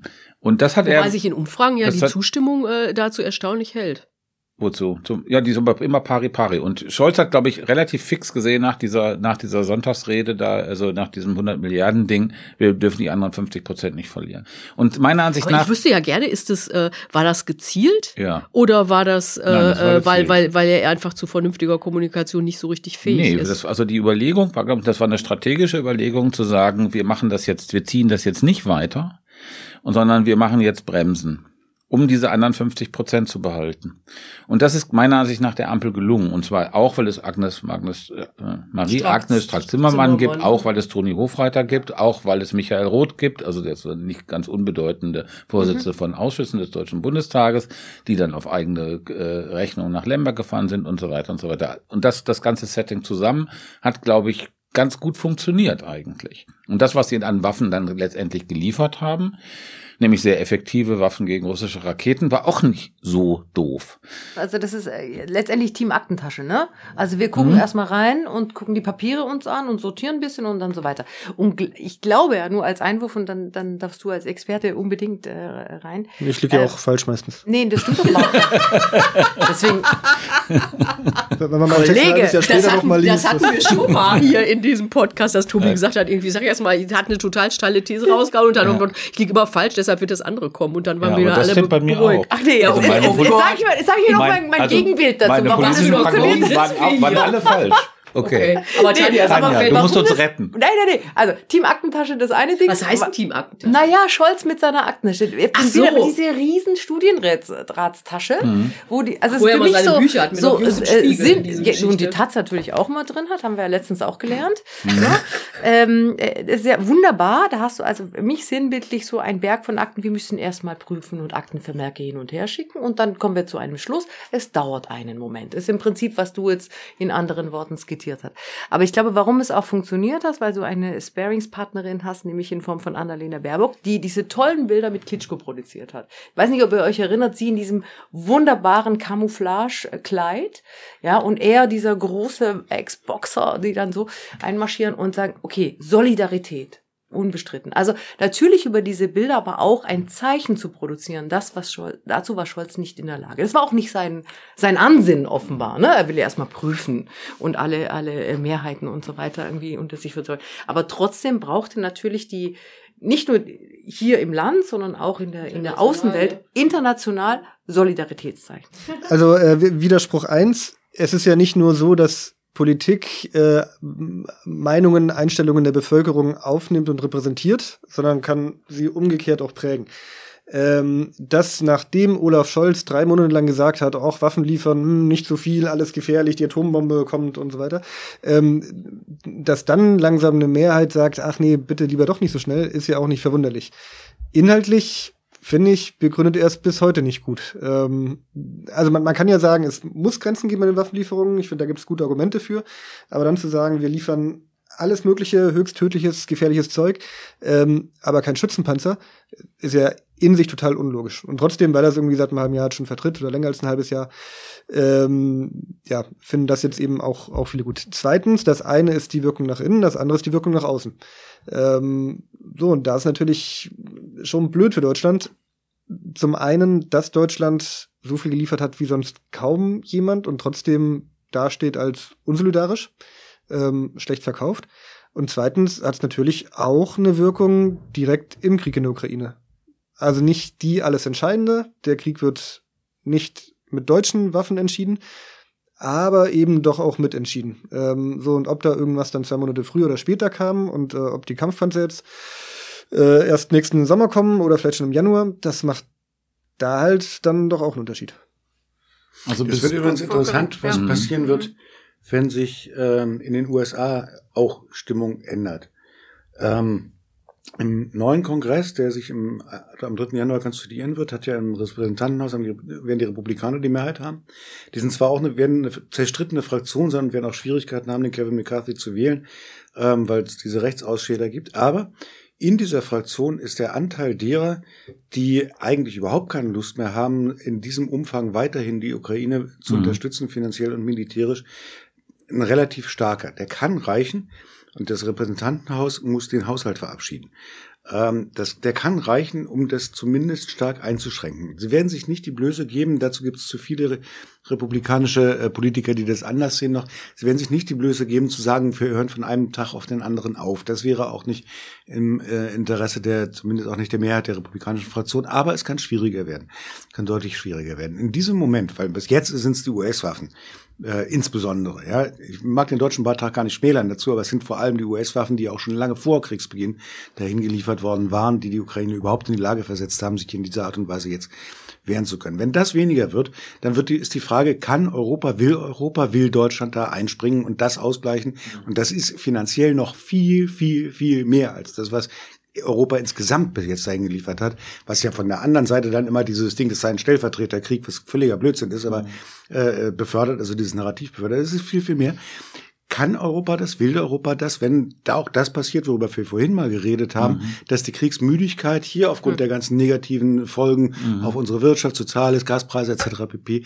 das größer wird. Das wird eine sehr spannende Frage und da ist dann auch die Bundesregierung wieder sehr gefordert tatsächlich, sowohl vermittelnd als auch äh, in der, in der ja, Frage tatsächlich, wie treffe ich Entscheidungen. Ne? Ja, deswegen setzen Sie auch so sehr auf den Wiederaufbau, weil Sie ja, also Deutschland mit an der Spitze ist, was das Geld ist, was jetzt mm. im Moment schon reingepumpt wird. Ob mm. das nun sinnvoll ist oder nicht, aber klar. Mm. Aber ich finde, du hast total recht. Also, weil das ist die in, in wirklich interessante Frage. Weil, wenn man sich das anguckt, wer sozusagen den Krieg in der Ukraine finanziert, dann sind das die Amis. Zum ganz kleineren Teil die Briten und ein bisschen die Deutschen. Mhm. Aber das ist marginal, was die Deutschen machen. Und äh, wenn die Amis damit aufhören, dann ist die, dann, dann gibt's eine wirklich interessante Frage. Nämlich, was macht dann hier Deutschland? So, und wir müssen jetzt trotzdem die nächste, das nächste, äh, das nächste Zettelchen ziehen, weil es nämlich schon, wir hier schon verdammt lange reden. Was trinkst du eigentlich, Rotwein mhm. oder Weißwein? Hä? Trinkst du Rotwein oder Weißwein? Rotwein jetzt kommt die These, die ich, äh, äh, glaube ich, am deprimierendsten fand. 2022 ist das Jahr, in dem der rechtsextreme völkisch-nationalistische Schwurbelpopulismus ein Krieg begonnen, zwei wichtige Wahlen, Brasilien und die USA, verloren, bei zweien, Frankreich und Italien, hinzugewonnen und sich international festgesetzt hat. Nach dem Klimawandel die größte Bedrohung weltweit und wir haben keine überzeugende Gegenstrategie. Und dieses letzte ist das, was ich so deprimierend mhm. fand, weil ich befürchte, dass du recht hast, Bernd. Aber sag doch erstmal. Ich, ich mache ja vor allem USA. Ne? Ähm, und äh, klar, das war jetzt ein Wahlergebnis. Wir haben ja hier auch schon drüber gesprochen bei den Midterms, äh, was schlechter für die Republikaner ausgefallen ist als sonst für die Oppositionspartei, also die Partei, die nicht das Weiße Haus steht, die ersten Midterms-Election äh, äh, ausfallen. Und dennoch ist es so, dass sich innerhalb der Partei ähm, diese Verschiebung hin zu einem ähm, zu, zu zumindest Akzeptanz oder auch Übernahme von solchen Positionen, die eigentlich auch für Republikaner vor einer ganzen Weile undenkbar gewesen wären oder Minderheitspositionen gewesen wären, so verfestigt hat, ähm, selbst wenn das Schlimmste nicht eingetreten ist, es sind nicht die Leute als, General, äh, als, als Secretary of State gewählt werden, worden, die die Election Deniers sind und so weiter. Aber trotzdem, es ist da. Es ist da, es ist kräftig, es ist mächtig und selbst so jemand wie ähm, äh, Ron DeSantis, also der Gouverneur von Florida, wo viele darauf hoffen, dass er eine Alternative zu Trump ist, ist in seinen politischen Positionen rechtskonservativ, völkisch, nationalistisch. Er wäre hier ein ganz klarer AfD Orban, äh, Antiliberaler, sowas. Ne? Wenn du dir das in Europa anguckst, ähm, dann ist das halt das Gleiche. Ne? Es ist nirgendwo so, dass, wir haben vorhin kurz über die Republikaner geredet, hier, also die mhm. deutschen Republikaner, die mal kurz hochfahren und dann wieder weg das ist, die, die, die gehen nicht wieder weg. Wir merken das, dass sich in den letzten Jahren verschiedene Verschwörungserzählungen, die immer schon da waren, vereint haben. Ähm, das, ich bin auch nicht der Meinung, ja, das ist erleichtert dadurch, dass es im Internet zugänglich ist, aber es ist nicht der eigentliche Punkt. Ja? Du hattest das früher einfach nicht, dass Leute, die geglaubt haben, John F. Kennedy ist nicht von Lee Harvey Oswald erschossen worden, sondern mindestens von mehreren, wahrscheinlich von der CIA, gleichzeitig sich auch vernetzt haben mit Leuten, die ähm, an die Kontrolle durch die, die, die, die, die Großfinanz der US-Ostküste geglaubt haben oder die Bilderberger mhm. oder die Illuminaten. Heute kommt das alles zusammen. Ne? Und dann hast du so diese, diese sich die kulminierenden Erzählungen, die zu einem großen, einer großen Antisystemerzählung ähm, dann werden, wo dann die Feinheiten gar nicht mehr so eine ganz große Rolle spielen. Ne? spiegelt das ja wieder, dass wir alle Leute kennen, die sowas glauben, Teile davon und dann immer mehr.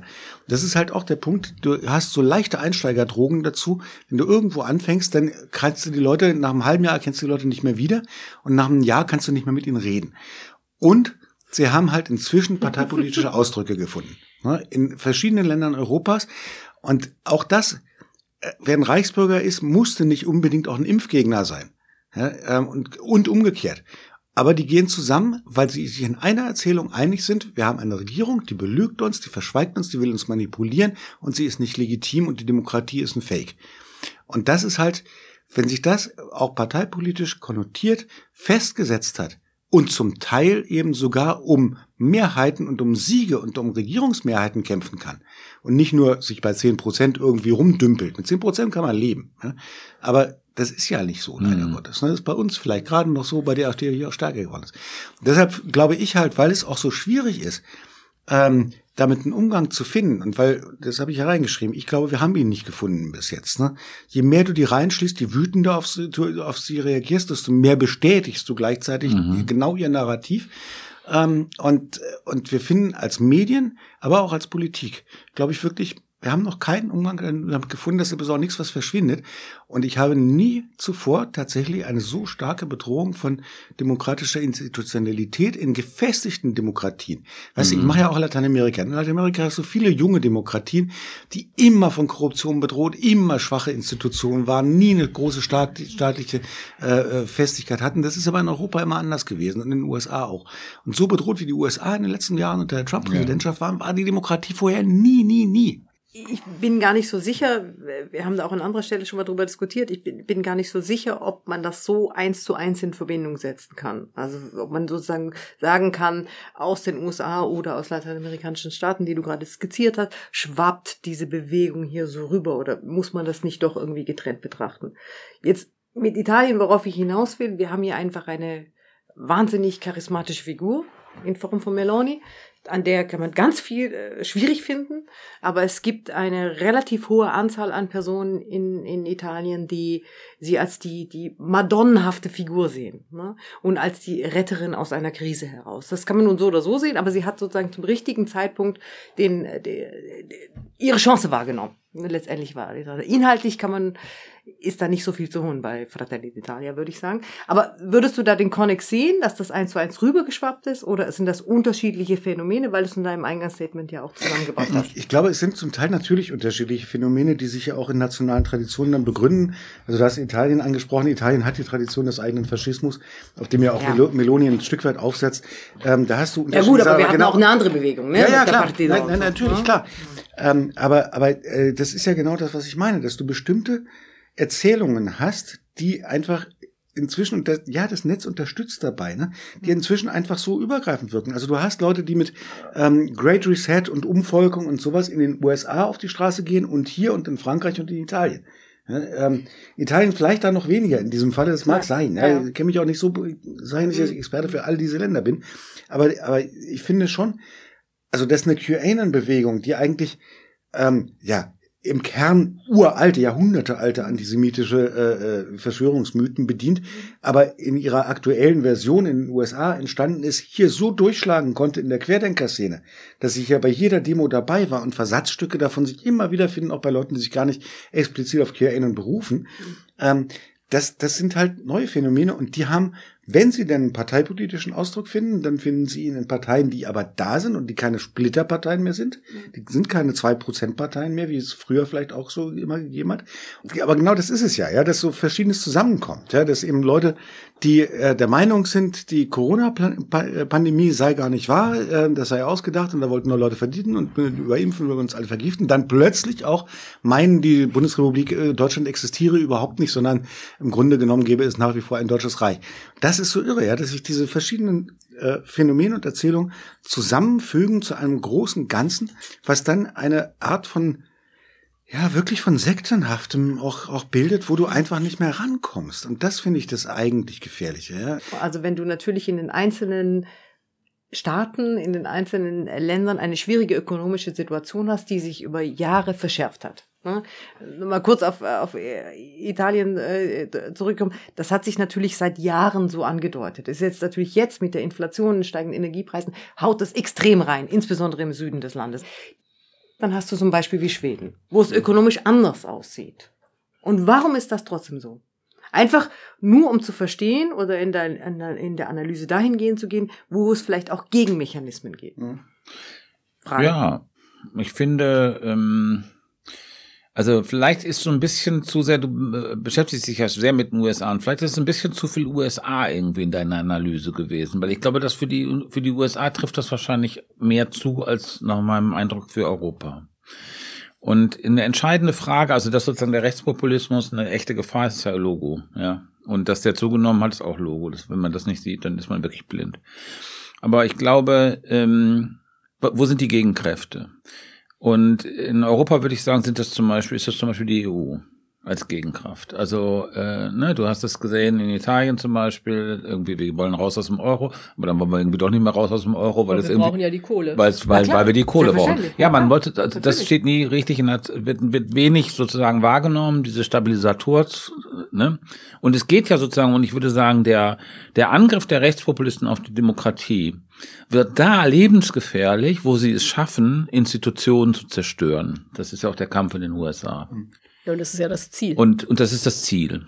Und, ähm, und die andere Möglichkeit ist, dass sie irgendwie da sind, das sozusagen das, man kann sagen, das Modell Berlusconi, dass sie irgendwie da sind und irgendwie ein ähm, unerfreuliches äh, politische Ideen und, und, und Praxen irgendwie haben, aber wieder abwählbar sind und den äh, die Institutionen im Grunde genommen resist, äh, resistent gegen diesen Angriff bleiben. Und für Europa würde ich sagen, spricht sehr viel dafür. Das ist nichts, was äh, was so bleibt, was so bleiben muss. Aber im Moment spricht sehr viel dafür, dass Europa, die, äh, die EU als Institution, trotz dieses Korruptionsskandals, bla bla bla, gibt immer Schwierigkeiten.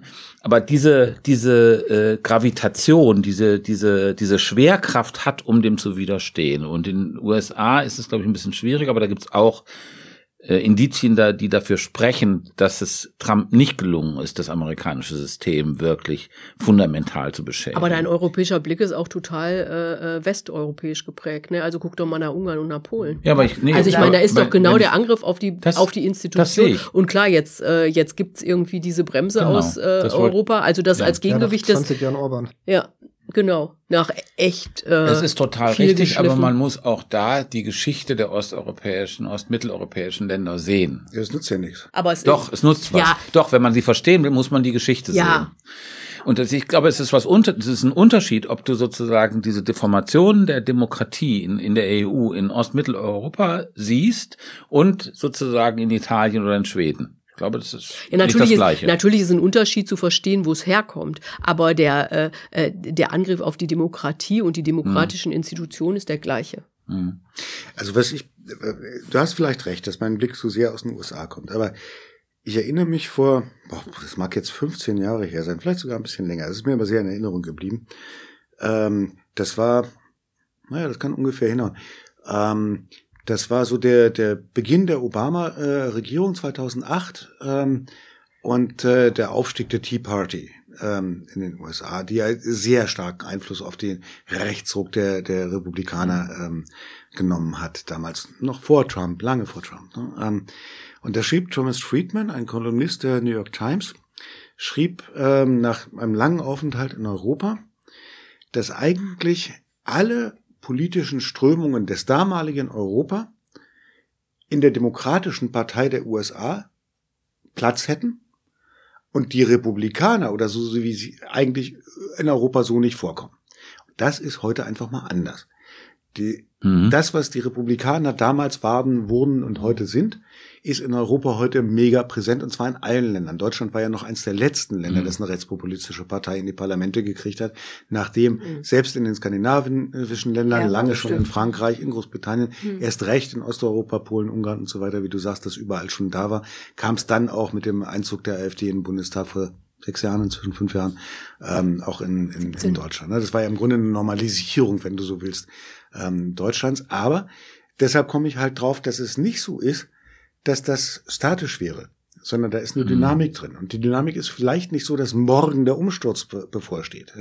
Aber die Dynamik ist, so wie ich es beobachte, zumindest in den letzten 10, 15 Jahren und mhm. dynamisiert nochmal in den letzten Jahren mit all dem, worüber wir vorhin schon geredet haben, Corona-Krise, Verunsicherung und so weiter, jetzt besonders nochmal potenziert worden.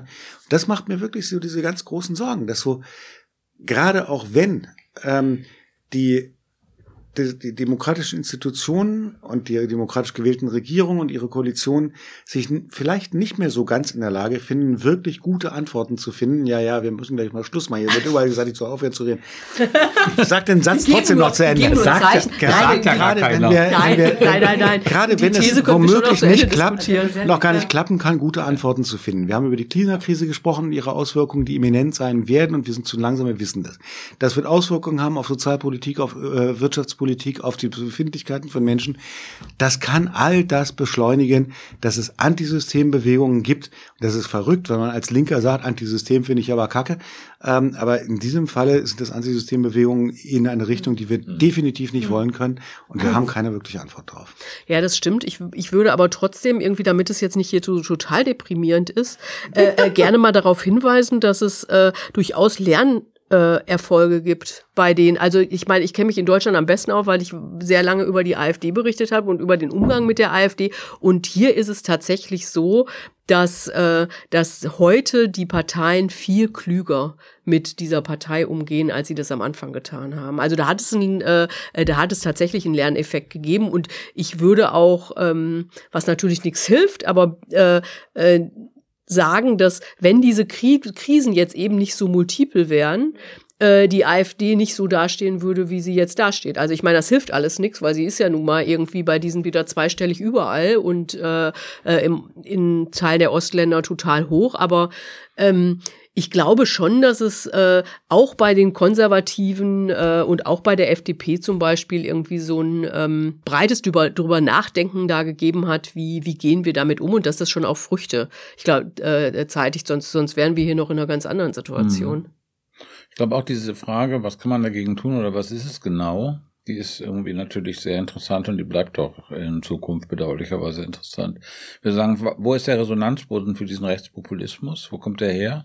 Ich sagen, du siehst natürlich diese großen Linien, diesen Aufstieg sozusagen von den Mittelschichten in diesen China etc., die ja gewonnen haben und den Abstieg sozusagen dieser klassischen äh, Milieus in den OECD-Ländern. Und das ist natürlich der Hintergrund für den Aufstieg des Rechtspopulismus, ne? also dieser Rust Belt etc. pp. Gibt es verschiedene Metaphern für. Und das ist nicht zu Ende, glaube ich. Diese Erfahrung sozusagen von Einflussverlust, von Statusverlust, von wir sind nicht äh, ähm, Herr im eigenen äh, im eigenen Land und so weiter. Also diese Erfahrung. Das ist ja das, der Resonanzraum, auf dem das spielt.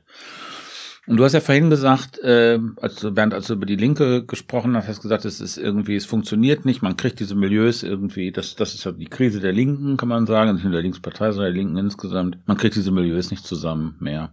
Also sozusagen diese identitätspolitischen Milieus auf der einen Seite und auf der anderen Seite diese sozialen Absteigermilieus. Ich glaube, das ist bedauerlicherweise so. Muss es, man kann es weiter probieren, muss es weiter probieren, aber ich glaube, es funktioniert sozusagen in so volksparteihaften, linken volksparteihaften Catch-all-Konstruktionen irgendwie nicht mehr. Und insofern stellt sich schon die Frage, ja, dringlich nach, ähm, wie kann man dem entgegnen? Das weiß ich auch nicht. Da gibt es wahrscheinlich nicht so ein Rezept. Das war so, was, was Sabine gesagt hat, ist, glaube ich, total richtig. Also sozusagen, es gibt Lerneffekte im Umgang von Medien und Parteien damit. Also dass man nicht mehr so draufzimmert, sondern dass man Kommunikationskanäle offen lässt. Und ähm, vielleicht, dass man diese identitätspolitischen Konflikte nicht hochjatzt, sondern eher versucht zu dämpfen.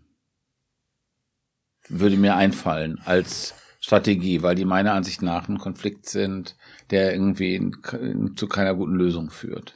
Aber das sind unvollständige, ins Blaue geredete äh, Sachen. Ich würde, zwei Sachen. Ähm, ich würde einmal sagen, niemand redet so, so viel darüber, dass wir doch bitteschön andere Natürlich. Probleme haben als Gender-Sternchen, ja. wie diejenigen, die sie ablehnen. Nein. Wir sehen uns doch alle nach einer Situation, wo irgendjemand uns glaubwürdig sagen könnte, ihr könnt auch so weiterleben. Ihr müsst es gar nicht ändern. Es geht nicht die Welt unter. Ihr könnt weiter genauso leben, wie ihr wollt. Und eine Partei, die das erzählen kann, einigermaßen glaubwürdig, muss sich eins zurechtlügen, sonst funktioniert's nicht. Kann aber unglaublich, weil, weil, weil wir sind alle überfordert damit. Ja? Die individuelle Anpassung, darf ich noch Auto fahren, darf ich nicht Auto fahren, darf ich fernreisen, darf ich noch wohin fliegen und so weiter und so fort, das ist alles viel zu viel. Ja? Ähm, was, die, was die doch machen, ist genau ja. das zu versprechen. Genau. Zu sagen, ihr müsst gar nicht. Also der Westen hat das vom Zaun gebrochen, den Ukraine-Krieg. Die, den Klimawandel ja, okay, gibt's nicht, die okay. Pandemie ist eine Lüge und ja. so weiter. Ja? Ähm, und deshalb wählt und, und ja. die Umvolkung Geschichte ist eine gesteuerte Geschichte. Das hat nichts mit weltweiten Bewegungen zu tun, sondern es ist was Gezieltes, um Europa kaputt zu machen. Also dagegen. Ne? Und wer das versprechen kann, der kann wesentlich mehr Milieus einfangen, weil nämlich wesentlich mehr Milieus als nur jene mit niedrigem Einkommen, deren Lebens, äh, mhm. Umstände aus den 50er Jahren heute so nicht mehr funktionieren, kaputt gegangen sind. Und das ist halt der Punkt. Und das machen die auch. Deshalb, es ist ja nicht so, dass die AfD vor allem und ausschließlich in irgendwelchen armen, verarmten Globalisierungsverlierermilieus gewählt wird. Das ist ja nicht wahr. Ich glaube, dass ähm, ähm, Bernd hat ja gerade das Argument stark gemacht für, die, für den Rechtspopulismus äh, mit der Abwehr äh, sozusagen, ihr könnt so bleiben, wie ihr, wie ihr seid jetzt. Ihr müsst euch nicht verändern. Und ich glaube, anthropologisch gesehen sind Menschen Anpassungswesen. Also die Menschen haben die Fähigkeit und deswegen, das ist sozusagen das Wesen der Spezies, kann man sagen, sich anzupassen an andere Umstände. Und das wird ein unfassbarer, schmerzhafter, verlustreicher Prozess, aber sie können das. Menschen können das. Und äh, das, glaube ich, ist äh, natürlich gibt es sozusagen die Attraktivität der Reaktion, aber es gibt sozusagen auch die Einsicht in die Notwendigkeit der Anpassung. Und Anpassung ist, glaube ich, sozusagen vielleicht so ein Stichwort für das, was in der Zukunft kommt. Und das war der Bundestalk. Wir hören uns äh, nächste Woche wieder. Genau, und wir, wenn wir, ihr wollt. Genau, wir machen dann nochmal eine Sondersendung. Wir wissen noch nicht genau, ob wir das so machen wie äh, äh jetzt.